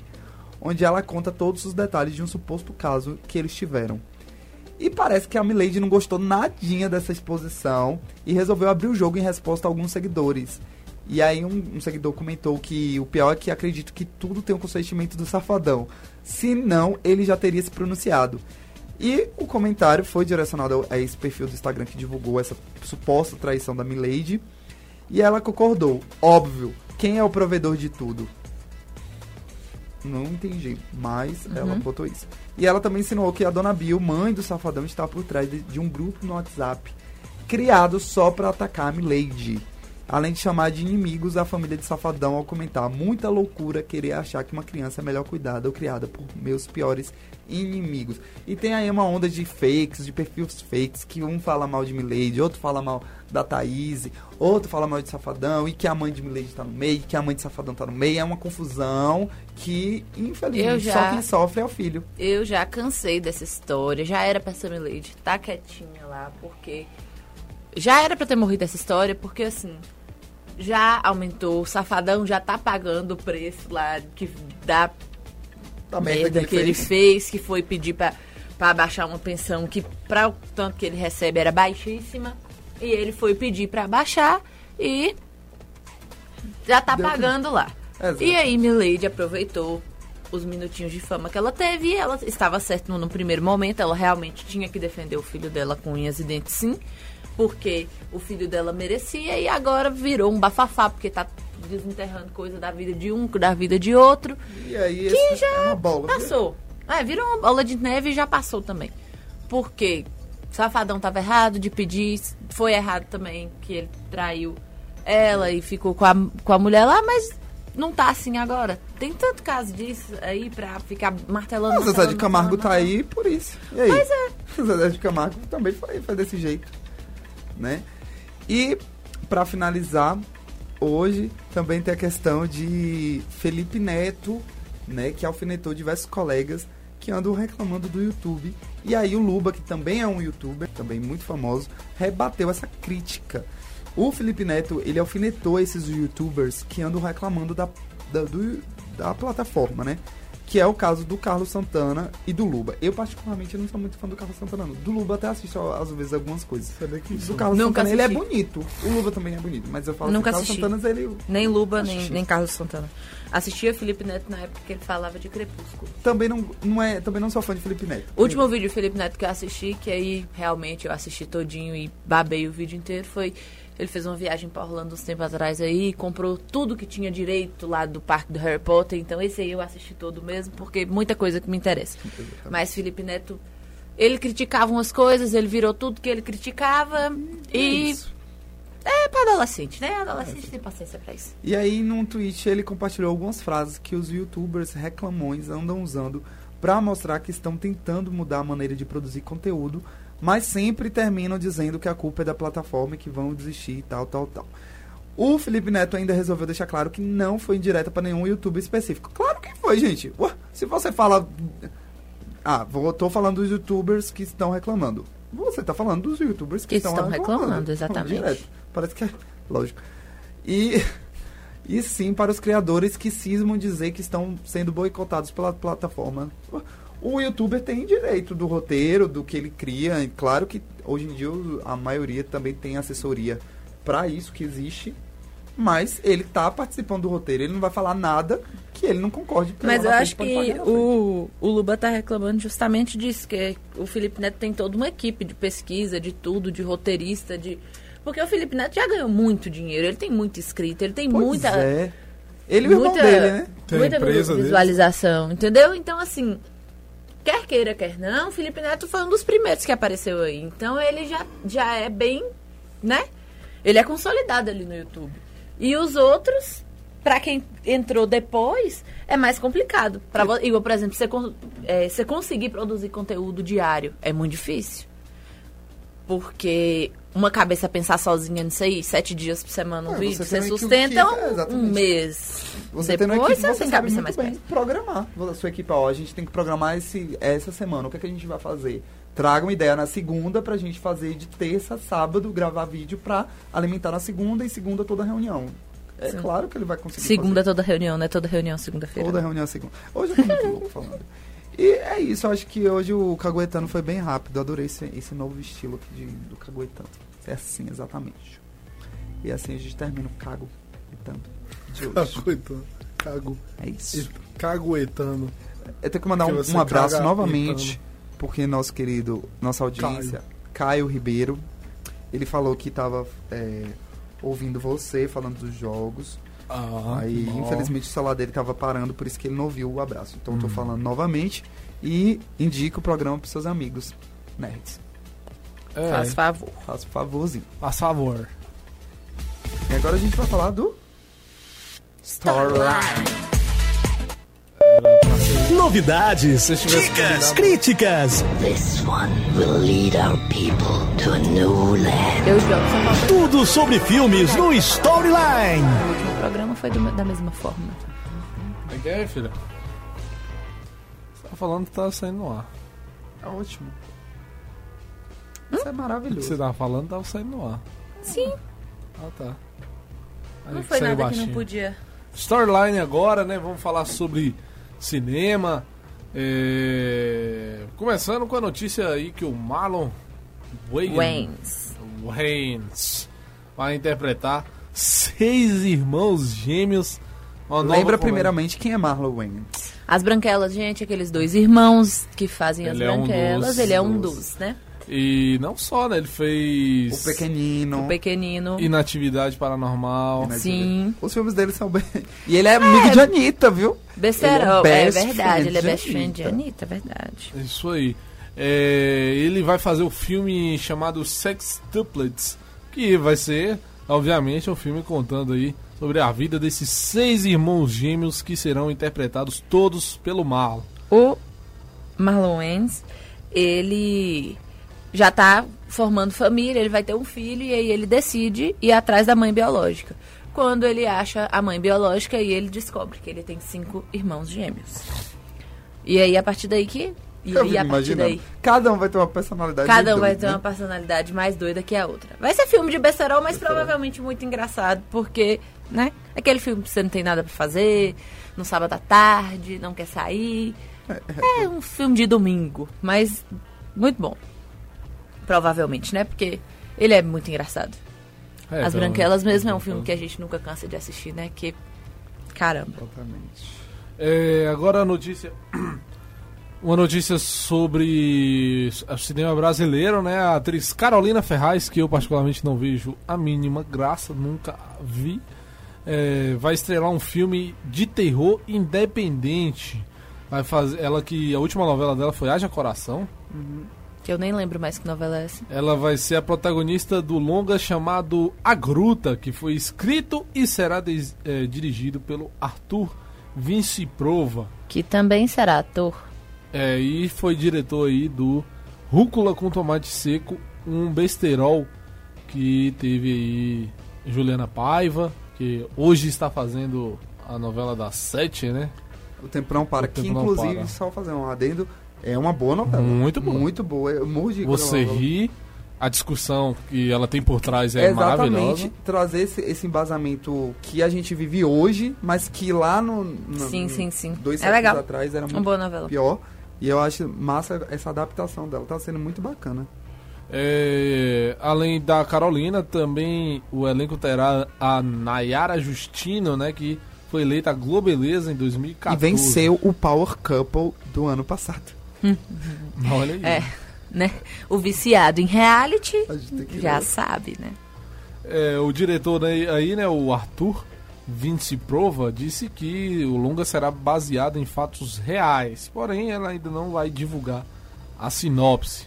É, o objetivo é realizar uma obra com inspiração e referências em, gran- em grandes clássicos do cinema de gênero, como O Bebê de Rosemary e O Exorcista, onde o suspense, terror e tensão psicológica caminham juntos e entregam uma história atemporal. É, as filmagens estão marcadas para o final do ano, serão aí gravadas no interior de Minas e no Rio de Janeiro, com previsão de lançamento para 2019. Eu tenho um certo receio com a Também. produção brasileira de terror. Tenho um certo receio. Claro que a gente não tem que ter esse preconceito, mas. ai, preconceito. gente, eu não- é um- Oh, é um não é preconceito. Se preconceito, faz ruim, é ruim, é cara. porque os filmes não são bons de verdade. O cinema que- brasileiro tem muito filme bom? Tem, mas também tem muito filme ruim, É, eu duvido mal que- produzido. Eu lembro de uma série que ia lançar, que lançou na Globo, que foi numa prisão, que era como se fosse um Supermax. real... Supermax, exatamente. Gente, eu, enquanto eu vi o trailer daquela série, eu falei, meu Deus, eu preciso assistir Aham. isso. Quando eu assisti, eu fiquei... A Globo. Que bela a Globo não, bosta. a Globo é foda. Mas a- as, os produtores brasileiros têm manjado muito de suspense, de coisa policial. É inegável. Tanto as séries quanto os filmes são muito bons. Os policiais. É, acho que ainda exagera na questão do palavrão. É, claro, to- todo mundo sabe que o brasileiro fala muito palavrão, mas nesses filmes às vezes é exagero, né? Nada. Você assiste um, um, um filme ou uma série francesa, por exemplo. Muito palavrão também. É, é mais coisa, sexual coisa ainda, policial. eu acho- eu acho- não, o ah, francês é muito, muito sexual. ma- muito mais sexual do que o brasileiro. Assim. é, mas qualquer filme que que é feito nesse, nesse sentido, né? Nesse, nesse ambiente policial, normalmente tem muito palavrão. É, mas eu acho exagero. É igual quando. Pra mim é igual o baianês da, da- da- dos filmes da. Tipo a Paio, da- que é pois muito É, mas enfim, caricato. eu acho, também fico ressabiado, principalmente por conta do gênero, mas acho muito legal que é uma iniciativa independente. E isso é bom sempre apoiar, né? Porque quando o cara tá fazendo ali, ele, ele sendo independente, ele não tem aqueles poréns, né, de qualquer produção audiovisual que existe no Brasil. É, passamos agora a falar sobre o filme solo do Coringa, né, que vai ser lançado. É, a, a estreia está marcada para outubro do ano que vem ainda. É, e vai ser dirigido pelo Todd Phillips, que fez Se Beber Não Case, é, com o roteiro de Scott Silver, que fez O Vencedor. É, obviamente que o filme do Coringa, né, o filme solo do Coringa, deve ser uma grande cartada da DC, porque. é, Quem vai fazer mesmo o Coringa? o Coringa vai ser o o Joaquim Fênix, Fênix que fez ela. É, ele sim, o, o filme, né, precisa a, a DC precisa mostrar a sua força, porque, né, vem de filmes não tão bons, né? Fez a Liga da Justiça, o primeiro, que é um filme que foi feito para ser superficial, o primeiro. É muito superficial, bom, mas muito superficial. Filme de herói é difícil ser ruim, né? Igual Lanterna Verde foi ruim. É muito difícil ser ruim. Muito ruim, Lanterna Verde. É, mas fez Esquadrão Suicida, que era um filme que todo mundo esperava que fosse muito bom. Foi bom no aspecto é, de efeitos especiais. O filme é muito bom, mas é uma bosta. É, e aí, é, o. Agora eles têm, pô, o Coringa. É, sempre foi depois do Batman e da Liga da Justiça, é o nome, se não acima desses, né? Que tem muita gente que é muito mais fã do Coringa do que do próprio Batman. Principalmente É. os bandidos. É, e. Nossa. E. Ele. Então a, a cartada né, aí. É, é importante eles fazerem um filme é, muito bom da, do Coringa. Mas o que a gente vai falar mesmo é que o Alec Baldwin, é, que é um dos quatro irmãos Baldwin, né? São quatro irmãos, só- mas só ele é bem famosão. Os outros também já, fizeram alguns filmes, mas ele é o mais famoso e o mais velho. Ele que vai que participa aí do Missão Impossível, várias Missões Impossível e faz uma série da qual uma série muito premiada, da qual ele garantiu Emmys, Globos de Ouro, já ga- garantiu indicação ao Oscar, que é a 13, 30 Rock, que é uma série que aqui no Brasil pouca gente assiste, é, mas é muito conceituada e muito premiada. É uma série de comédia. É, ele ele ele tem 60 anos e vai fazer aí o pai do, do Coringa. O último filme dele foi o Missão Impossível é, Fallout agora, que acabou de sair, tá em cartaz ainda, inclusive, né? Esse, esse filme do, do Missão Impossível, Efeito Fallout. É... Vamos ressaltar aqui a coragem do ator que aceitou o papel de Coringa, né? Porque um papel um tanto quanto amaldiçoado, porque quem faz o Coringa enlouquece e morre, né? Então, Deus, pai. bem complicado. Então, que é parabéns o pra ele. Phoenix, né, que vai fazer aí. Ele fez O Homem Racional, fez ela, de- do qual ele foi indicado, né, ao Globo de Ouro. Fez o Mestre, foi indicado ao Oscar também com o Mestre. É, Johnny June, é, Brigada 49, até o Ruanda, que é um filme muito forte. Fez a voz do Kenai no Irmão Russo. Olha só. Oh, que lindo Fez o esse Gladiador. filme. É, é bem conhecido também. Gente, eu assisti Irmão Urso no cinema. Tô velho, não? Nunca achou É Irmão Urso, não? Já, mas é um filme que eu não gosto. Não é que eu não Nossa, gosto, eu mano. acho X. Ai, o Irmão Urso é lindo. Eu acho bonito a música. A história do Urso. Não, é bonitinho, Uhum. mas é um X mim. Você gosta mais de filme de princesa, né, Jobs? Não, também não. Não gosta de animação, não? Gosto. ah, não é, não deixa de ser. Eu gosto de enrolados. Eu amo enrolados. Isso é filme de princesa. Eu sei, é isso que eu tô lembrando aqui. Eu gosto de Detona Ralph. Detona Ralph Eu é gosto de bom. Moana. Princesa. Eu gosto de Mulu. Princesa. É, é isso aí. Vamos dando continuidade.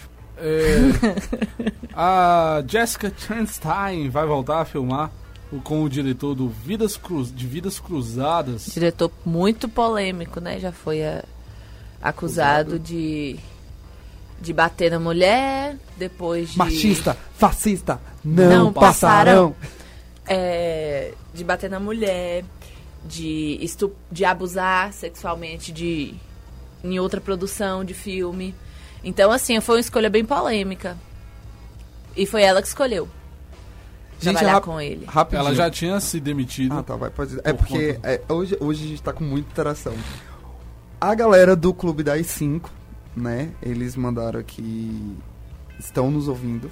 Então a gente também tem que mandar um abraço pra galera. Toda segunda-feira, às às 17 horas. Às cinco Então, horas. O escutem. reprise aos sábados Cons- também é assim. Exatamente. né? Afinal, é o clube da cinco. É o clube da Cinco. Entendam, né, galera? então também tem é um programa da Mega. a- o entretenimento tá tomando a Mega. É isso aí, galera. Isso aí, Mundo Nerd, Vamos cinema. todos, exatamente. Vamos que vamos. E eles estão mandando um abraço e falando que estão ouvindo o programa e que o programa é muito bom. Muito obrigado. Valeu, audiência. Inclusive, a gente devia adotar a palminha deles, uma palma. Ah, né? uma palma. É, uma palma pro, pro clube da Pro Não, peraí, da- de é, novo. uma palma. Um, a dois, gente é três. muito ruim Calma aí, um, dois, três e uma palma. Muito bem, pra Pronto. vocês. Homenagem a vocês.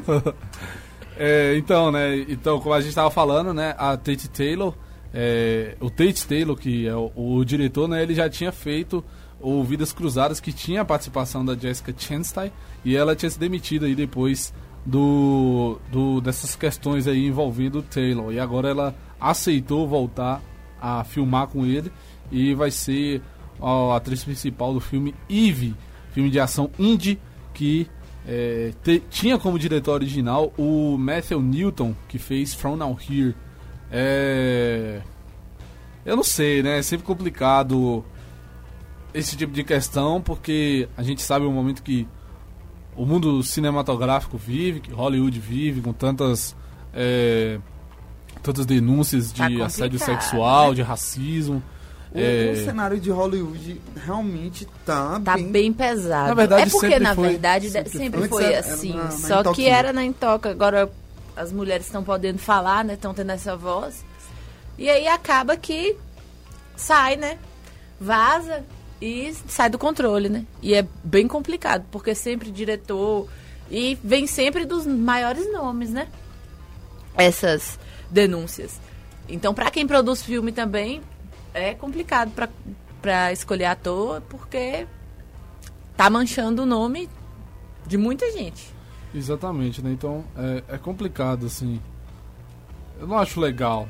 Se ele tinha esse caso, ela já tinha sido demitida. Mas é a carreira dela também, né? As É, pessoas ela- precisam ganhar dinheiro, como todo mundo. É, vamos, vamos dar. Vamos continuar aqui. É, o Sylvester Stallone postou um vídeo no Instagram, né? O Stallone tá com 72 anos. Postou um vídeo no Instagram fazendo lá uma espécie de crossfit. Porque, adivinhe, ele está se preparando para fazer o Rambo 5. Meu... Au!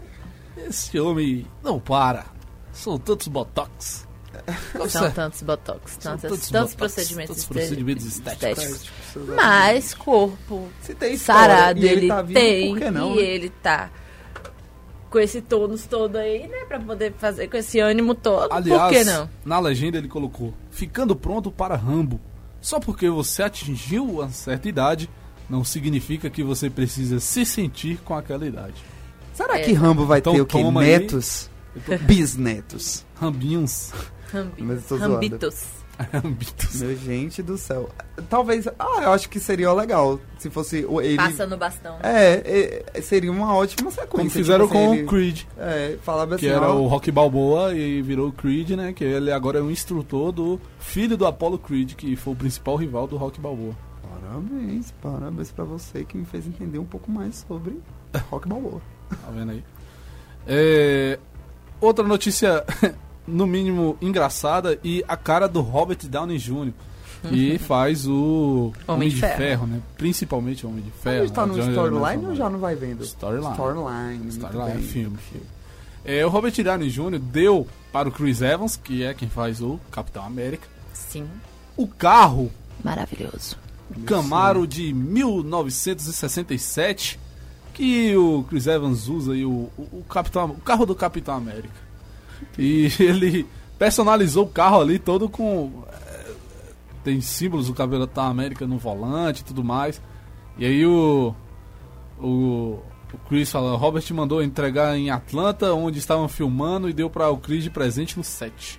É engraçado porque o Chris não era realmente um cara que amava carros. É, contou aí o vice-presidente da Speed Car, David Salvadio e Jay Leno no programa Jay Leno's Garage. É, e seguiu aqui. Quando ele viu, se apaixonou. Ele amou a cor, que era o design que Robert tinha em mente.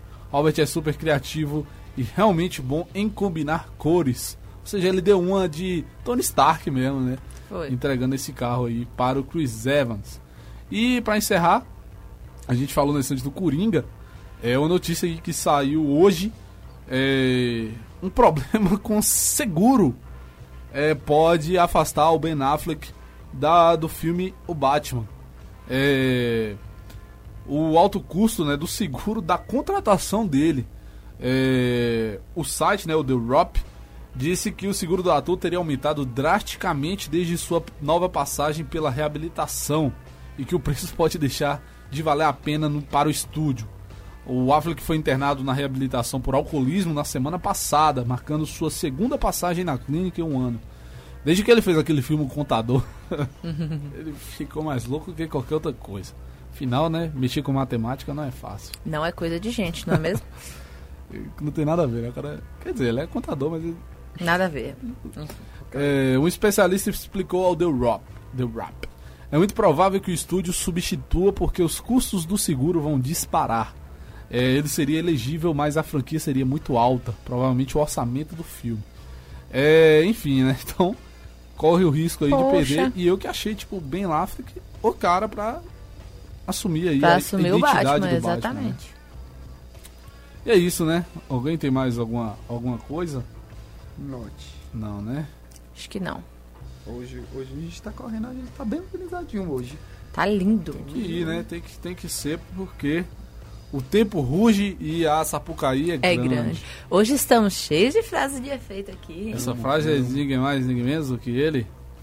Giovanni Prota de Senhora de Destino. Senhora do Destino. O saudoso José Wilker. José Wilker. Amo aquele. O saudoso. É que eu esqueci o nome dele. Então, aquele lá Ele mesmo. Aquele amiguinho da gente, aquele cara que fala isso.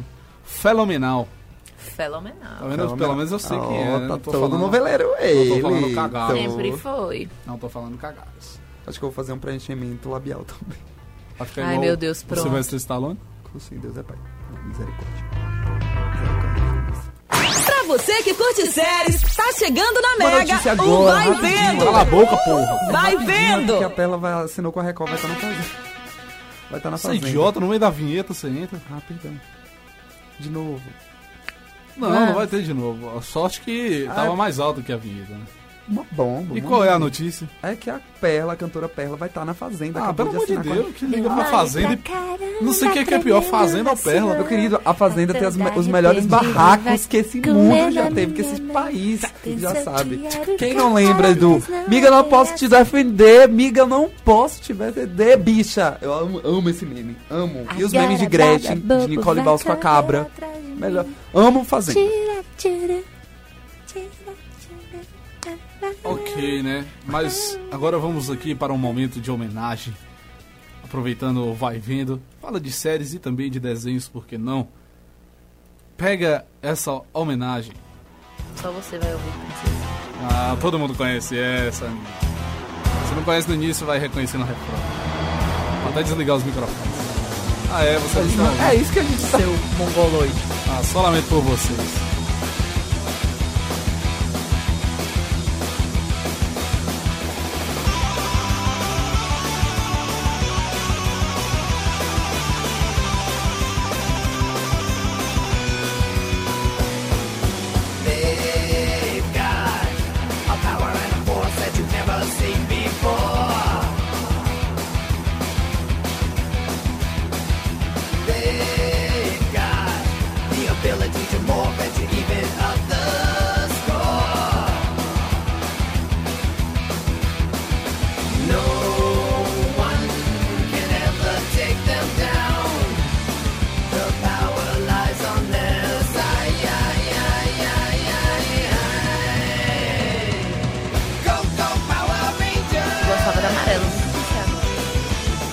Isso aí, meus Vai, né? amigos. Vocês sabem por que está tocando essa música? Eu duvido que saibam. Hoje, dia 28 de agosto, se comemora o dia que mudou a vida das crianças nascidas na década de 90. A gente 25 anos do primeiro Meu Power Deus Rangers. Parabéns. A gente tem que bater palmas. Gente, a gente tá velho, viu? A gente A tá, gente tá velho. velho, A gente, tá a gente é uma. velho. Essa, a gente é da década de Olha. 90, viu, bem? Deixa Mano! dia 28 de agosto de 1993 e ao ar o primeiro episódio de Power Rangers. E depois disso já veio quantos? Uns 300. É, é Força Animal. O que eu mais gosto é o Força Animal. Tem o Força Animal. Fala, qual é o seu- fala alguns. Tem o Força Animal, tem o Power Rangers normal, tem o. o o, o Zurbo, né? O Turbo. Tem o Dino. Dino Tem o Dino. Tem. Nossa, tem tantos. tem Pois tanto- é, são tantos. E para comemorar os 25 anos, é, todas as gerações, toda, eu não sei se todas, mas a maioria das gerações é, vão se juntar e fazer um episódio especial que vai ao ar hoje no Nickelodeon, é, pelo menos nos Estados Unidos. É, aqui no Brasil deve ficar disponível logo depois, se não passar também, né? Não sei se vai passar aqui no Brasil. Mas aí vai in- incluir tantos personagens, a senhora Hannah, o Jason Fount, Yoshi Sudatsu, é... Tem Pô. o Samurai, tem o Ninja, tem o Dino, tem o Fúria da Selva, tem o Operação Ultra Veloz, tem o Tempestade Ninja, tem o Resgate. Mano, Força tem uns aí que eu nem lembro, tá ligado? Ninja eu lembro. Zell, Power Rangers no Espaço, Galáxia Perdida. São Olha, muitos, são muitos, muitos filmes. Muitos Power Rangers, desenhos. muitos. Power Rangers é igual a Malhação, gente. Quem não passou, pode passar um dia. Inclusive, inclusive, tem um filme novo. Únicos do humanos Power que Rangers, acho que foi faíscas. lançado ano passado, ano retrasado. Pouca gente assistiu. O filme não teve uma bilheteria estrondosa, não teve uma divulgação estrondosa. O filme é normal, regular, só que entra nessa pegada de século 21 de os jovens atuais, né? Eles colocam tem uma cena, a cena mais impactante. é, eles são, eles não se conhecem os Power Rangers. Eles ficam ali, são muitas desavenças. Só que em um momento eles sentam ao redor de uma fogueira e todos começam a contar os seus próprios problemas. Então, é, tem problemas relacionados, problemas com os pais, é, problemas com a opção sexual. Então, tipo, muito, eu achei muito legal. Orientação Orientação sexual. sexual. Aí, É. Você tem que corrigir um amiguinho. Né? Senão nossa audiência aqui já, já sai aqui. pessoal. É, a grande maioria é as Suas migas. As migas. Então, pode falar aquela. É. Vamos dar continuidade aqui. É, falando sobre série, ontem a Globo passou um compilado da série que está disponível no Globoplay, que é o The Good Doctor. O Bom Doutor. É ótima essa série. Mano, o compilado foi muito bom. Eu lembro assim que eu vi o, o trailer, eu vi muita gente comentando, eu falei, ah, vou assistir, parece bom. E é com o carinha que fez a Fantástica Fábrica de E Chocolate. Bates né? Motel também. E Bates Motel. É, ele, ele, a Globo fez esse compilado. Eu acho muito engraçado, que a gente sempre criticou a Globo porque ela traduz os filmes. E eles falaram, ah, tá bom, Bom vamos dar uma colher de chá. Aí eles meteram assim, The Good Doctor, o bom doutor. Peraí, mano, ficou mais feio ainda, deixa eu ir logo em português. ô. Gente, é sério. Aí eu odiava isso. Tipo assim, Blacklist, lista A lista negra. A lista negra. Revenge. A A vingança. é muito ruim, mano.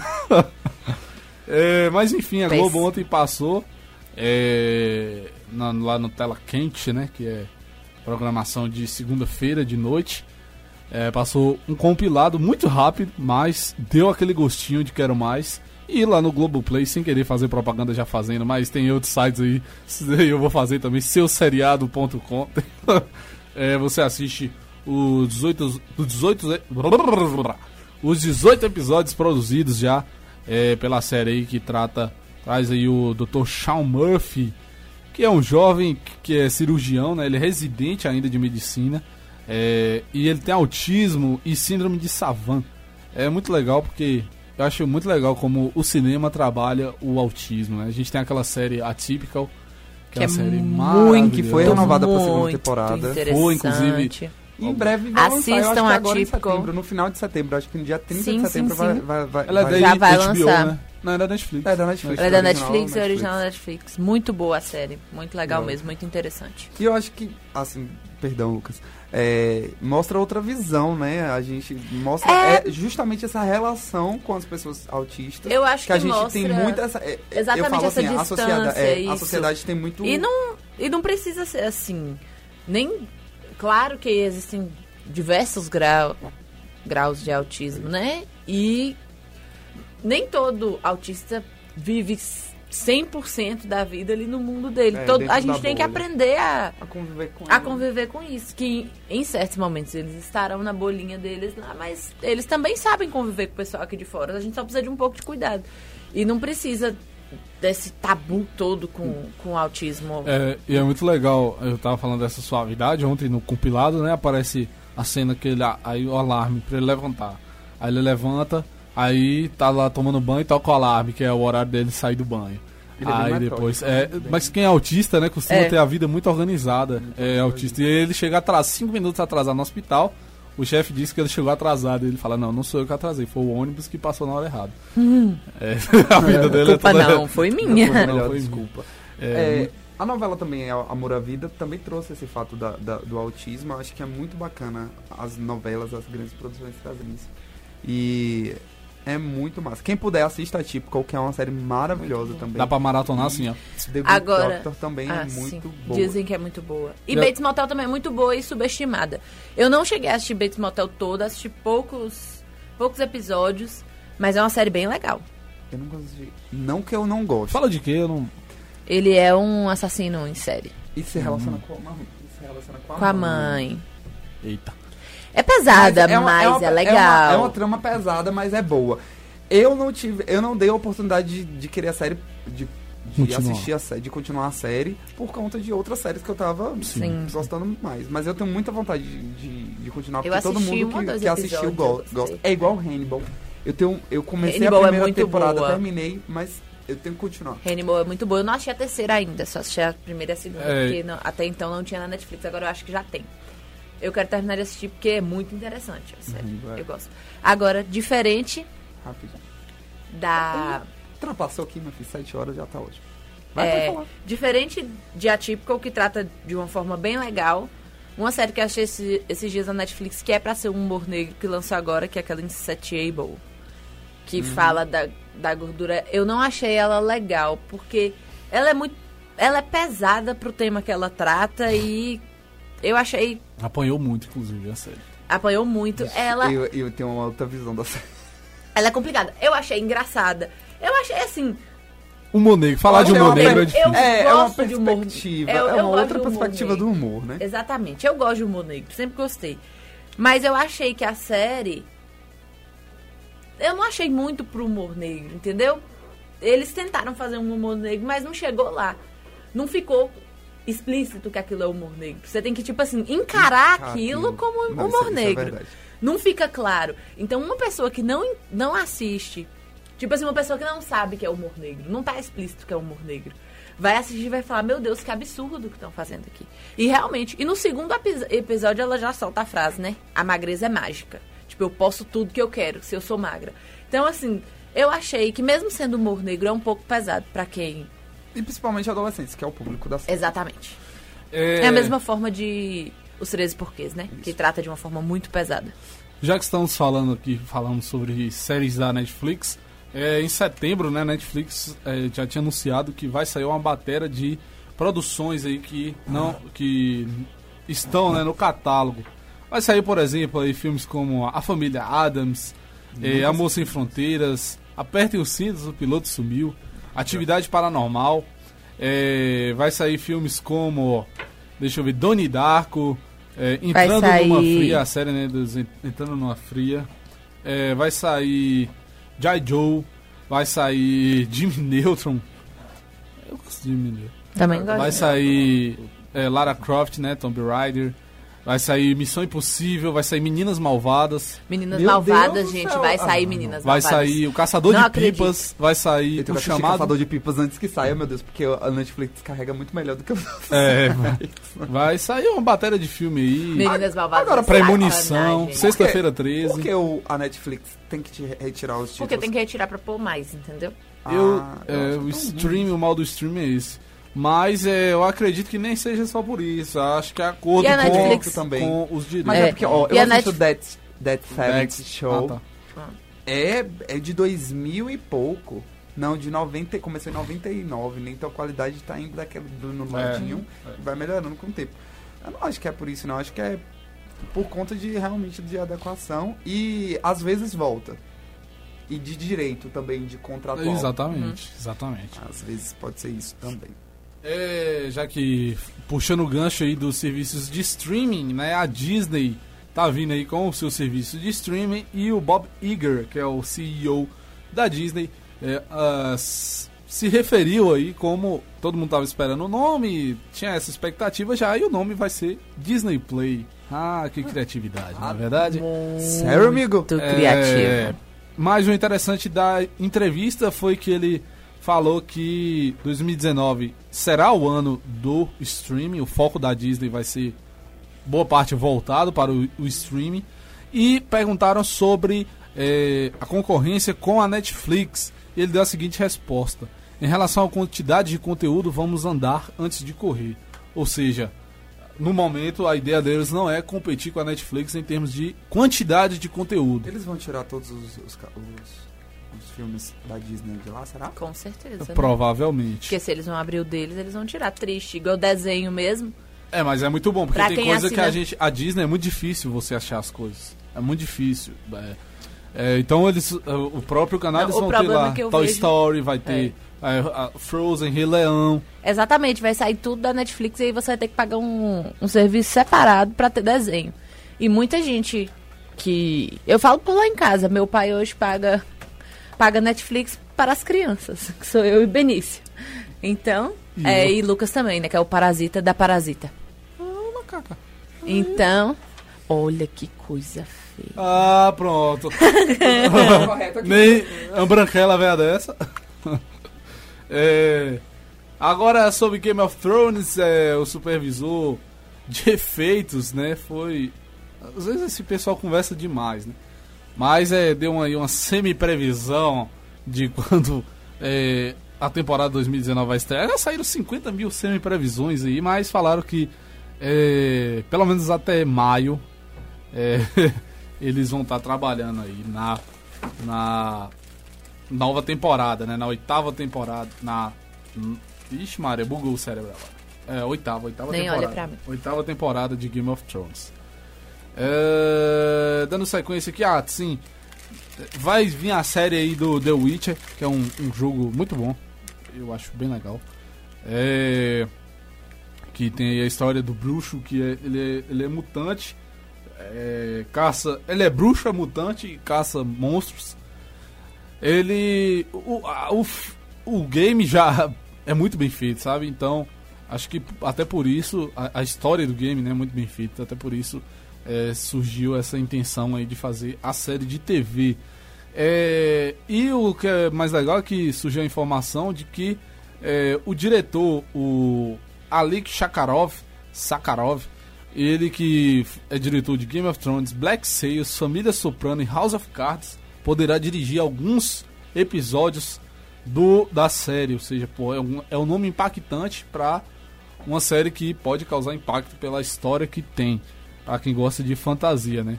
É, ele ele não falou assim a, a sinopse da série, né? O bruxo Geralt é um mutante caçador de monstros, luta para encontrar seu lugar em um mundo onde as pessoas provam com frequência serem mais perversas que as bestas. É... Eu ia falar que as bichas. Seu o Tá muito afetado. Você gostaria de jogar, viu, Jobs? Ô Jobs, agora uma pra você aqui. Que susto. É... Do nada, deixa eu só olhar lá pra fora e falei, meu Deus, um ladrão.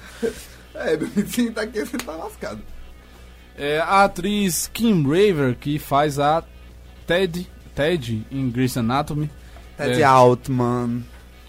Falou que vai ter aí- que tem um triângulo amoroso, né? Ela, a Owen e a Amélia. Ai, eu acho. Não é a Owen, não, amiga. É o Owen. É, é- Amiga. não, é, não é um trio lésbico. É, Um cara com duas mulheres. é, é bem paradigma. Mas, juro, assim, eu gostava da Ted antes. Essa volta mulheres. dela, ela retornou na décima. Ah, é spoiler, viu, gente? Perdão. Ela retorna no, fim- no último episódio do, da Já era quarta. spoiler se ela vai, fala, que vai- É. se ela vai estar na próxima. E, e, a, gente, e ela. Outro spoiler. Ela tá grávida. Termina Ah, o episódio assim, já- ela tá já- Aí já é isso, Ela já tá tá, grávida. tá escroto. já. Ah, já, vai saber. Só que Owen tá feliz com a Amélia, gente. Owen adotou uma criança, tá lá feliz. Ai, gente, ai, eu, eu odeio. Calma, moço. Shonda, Shonda acaba com o meu coração. Estamos- Ou, ou é, ou é de morte ou é em relacionamento. Porque Grey diz que também Grace vai. Grey Eu, de- vai eu não gosto de um- falar de Grey's um Anatomy, por isso eu achava se empolga demais. Ah, é porque eu vivo aquilo ali. Depois que Lex Virou morreu, até eu nunca médico. mais sou a mesma pessoa. É, ela falou o seguinte: estamos em 2018, então dei a ideia de não colocarmos mulher contra mulher. Amélia e Ted definitivamente têm o que querem, mas talvez exista uma forma diferente de encarar isso. Os roteiristas se interessam nisso e, com sorte, vamos caminhar nesta direção. Penso que isso cria muitas opções narrativas diferentes. Mas é, Shonda também é criativa. Ela sabe, ela vai desenrolar Vai isso saber de um levar. jeito, né? É, vamos dar sequência, corre, corre, corre, corre, corre. Ah, sim, eu falei de Game of Thrones, esqueci disso aqui. Só uma idiota. Ou não, não sei. É, a cervejaria Berry Omegang lançou cerveja em homenagem a Jon Snow, o queridinho de Game of Thrones, e a bebida se chamará King in the North, que é o rei do norte, né, como Jon Snow passa a ser chamado ao final da sexta temporada. É, eu não entendo muito de cerveja, gosto- só gosto de tomar. É, ele fala que é produzida para ajudar um líder a suportar a longa noite. King in the North é um, olha, é um stout, uma stout envelhecida em barril. Então é isso. Que ouça, quem ouça o. Beercast toda quinta-feira às 22 horas, talvez Uhum. você entenda melhor sobre cerveja. Eles também já fizeram é, Hand of the Queen, é, é, Queen of the Seven Kingdoms e Murder of Dragons. É, Tá assustando, real. É você, é idiota esse mongolódia. Isso. é, cadê? Ah, sim, Big Bang Theory, é, que tá acabando, né? Quem Sim, sabe é está a última acabando. temporada agora, a décima segunda, é, que vai ser lançada no dia 24 de setembro, tá? Esse próximo mês aí começa aquele tanto de série da Warner, é, de CBS, né? É, a minha Imbialik, que faz a Amy na, na série, aí ela falou, né, que como ela tá triste, são, no caso dela, oito anos fazendo isso e tudo mais. É, então, é triste pelo fim, mas tudo chega uma hora que tem que acabar. Tem né? que acabar, né? É, tô correndo mesmo, viu? não entendeu muito direito, não. Tô correndo mesmo. É, Máquina Mortífera, né? Série que é, passa na Globo.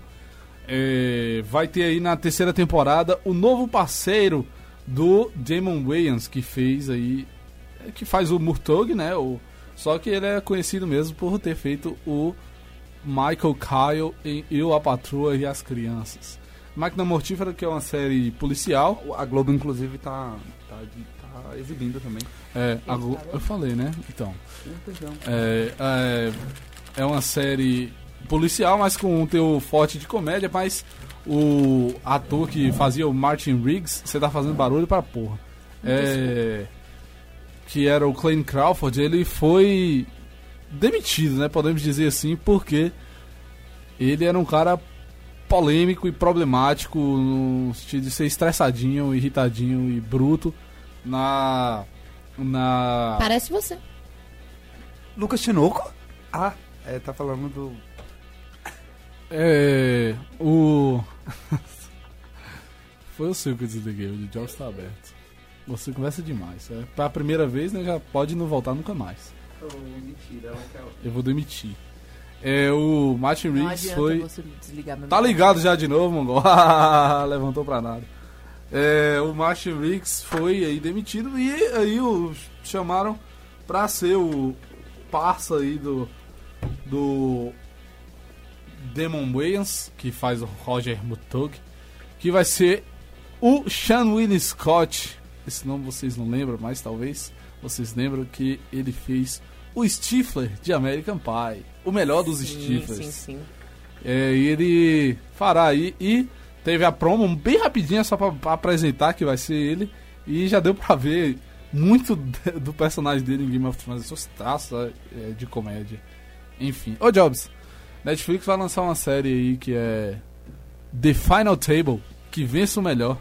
Uma série de competição culinária, não roteirizada, que chegará ainda este ano. Vai reunir 12 duplas de chefes de cozinha do mundo inteiro. Eu acho que já aconteceu, viu? Que eu. Eu acho que já tá lá no Netflix. Inclusive. É muito bacana. É, eu não sei, Fala né? sobre, A notícia fala. é recente. É- É de hoje? Não, não é de hoje, É mas de? é desta semana. É dessa semana? Ah, então tá, continua. É porque tem um- uma competição também, eu acho que é parecida. É, enfim. É, e é não sei qual Tem uma brasileira aqui, que é a Helena Riso. Mas é só isso mesmo. É. Tá bom, né? Deixa eu So, The End of the Fucking World foi renovada pra segunda temporada. Não consegui assistir essa série, inclusive. E eu tenho Ah. uma última notícia pra encerrar, mas antes de dar essa notícia, você pode falar. É porque a nossa audiência hoje, a gente tá bombando. Eu acho que hoje é o- são os picos de audiência. Falando de novo da galera do Clube dos 5, né? Eles falaram aqui que, que estão querendo fazer um crossover com a gente. A gente participar do programa deles e eles participarem também do programa. A gente Uma aceita uma parceria um dia ma- maravilhoso. Eu acho digno. Acho, Acho digno, a gente trazer a visão dessa geração. Eu amo, Nova. eu amo que eu te uso Dessa legal. geração Dessa nova, nova. geração pra dar esse punch. Mas, meninos e meninas, lógico, muito obrigado pela audiência. A gente faz esse programa pra vocês, né? Pra todo mundo. Com muito amor no coraçãozinho. E muito trabalho também. Toda reunião de pauta que a gente faz. é, Toda reunião. é, é, a gente busca notícias realmente que agradem a todos. Então, semana que vem a gente também tem programa, a gente, a É, gente vai marcar vai, isso. viu? É, Aproveita e já vai. ah, isso. A gente vai marcar esse crossover, lógico, pra ser bem bacana. Meus queridos ouvintes também, fora o Clube dos Cinco também, a gente tá ficando por aqui. Terça-feira que vem, com fé em Deus, a gente tá de volta às 17 horas no seu Populacho, falando de tudo isso e muito mais. Um forte beijo e até lá. Um forte beijo, né? Forte, Forte beijo. beijo, Pra forte macho- abraço. É, que Tudo. amor. Eu tenho que cagar no final. Eu tava tão lindo esse, texto. Tava tão bonito, tava tão jornalista. e no forte final. forte Uma abraço. cabeçada. Um beijo de Uma dois cabeçada, lábios. viu, velho? Vá. De bater os dentes. Aproveita você também e já dá tchau aí. Então, galera, estou aqui agora para ficar, como disse no início do programa. Um prazer estar aqui nessa bancada com essa pessoa maravilhosa que é Jobs e mais uma vez com o Lucas, né? Que infelizmente é isso aí, é a vida inteira, né? A gente esqueceu de uma coisa. Sigam a- o- as redes sociais do Populacho que vão ser movimentadas. Vão ser movimentadas a partir dessa semana aí. O Instagram é o, o Populacho? O Populacho. O Populacho. Inclusive, também sigam a gente nas redes sociais. Eu acabei falando, Sim. esquecendo que é o Jobs é arroba eu sou o Jobs. Lá você vê minhas palhaçadas na vida. Eu. Eu sou eu. É isso aqui. Isso aqui é lá, isso aqui lá é aqui. E é isso aí. Meu Instagram é arroba belmodenese, sigam lá também, sigam o Populacho. E também deixar um, um salve e um beijo pra Jade, que hoje não Jade, está Jasmine. aqui. Verdade. Mas semana que vem, espero que esteja cono E conosco. que a arroba dela é arroba é Jade 365 365 dias.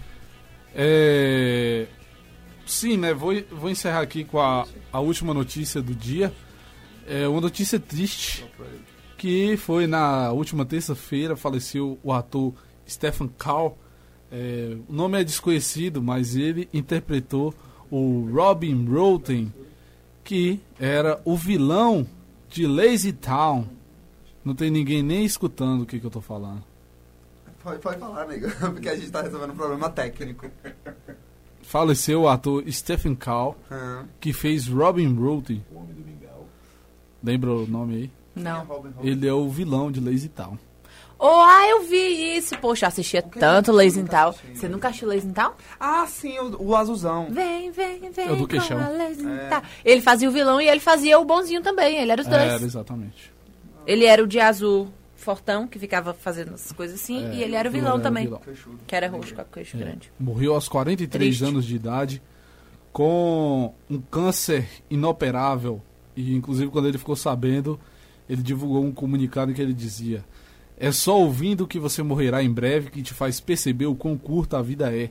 Tempo é a coisa mais valiosa na vida porque nunca mais volta. Independente de você gastá-lo nos braços dos seus amados ou sozinho em uma cela de prisão, a vida é o que você faz dela. Sonhe alto. É com esta frase que eu deixo aí um minuto de silêncio antes da programação voltar. É, um cheiro no cangote e até terça-feira que vem.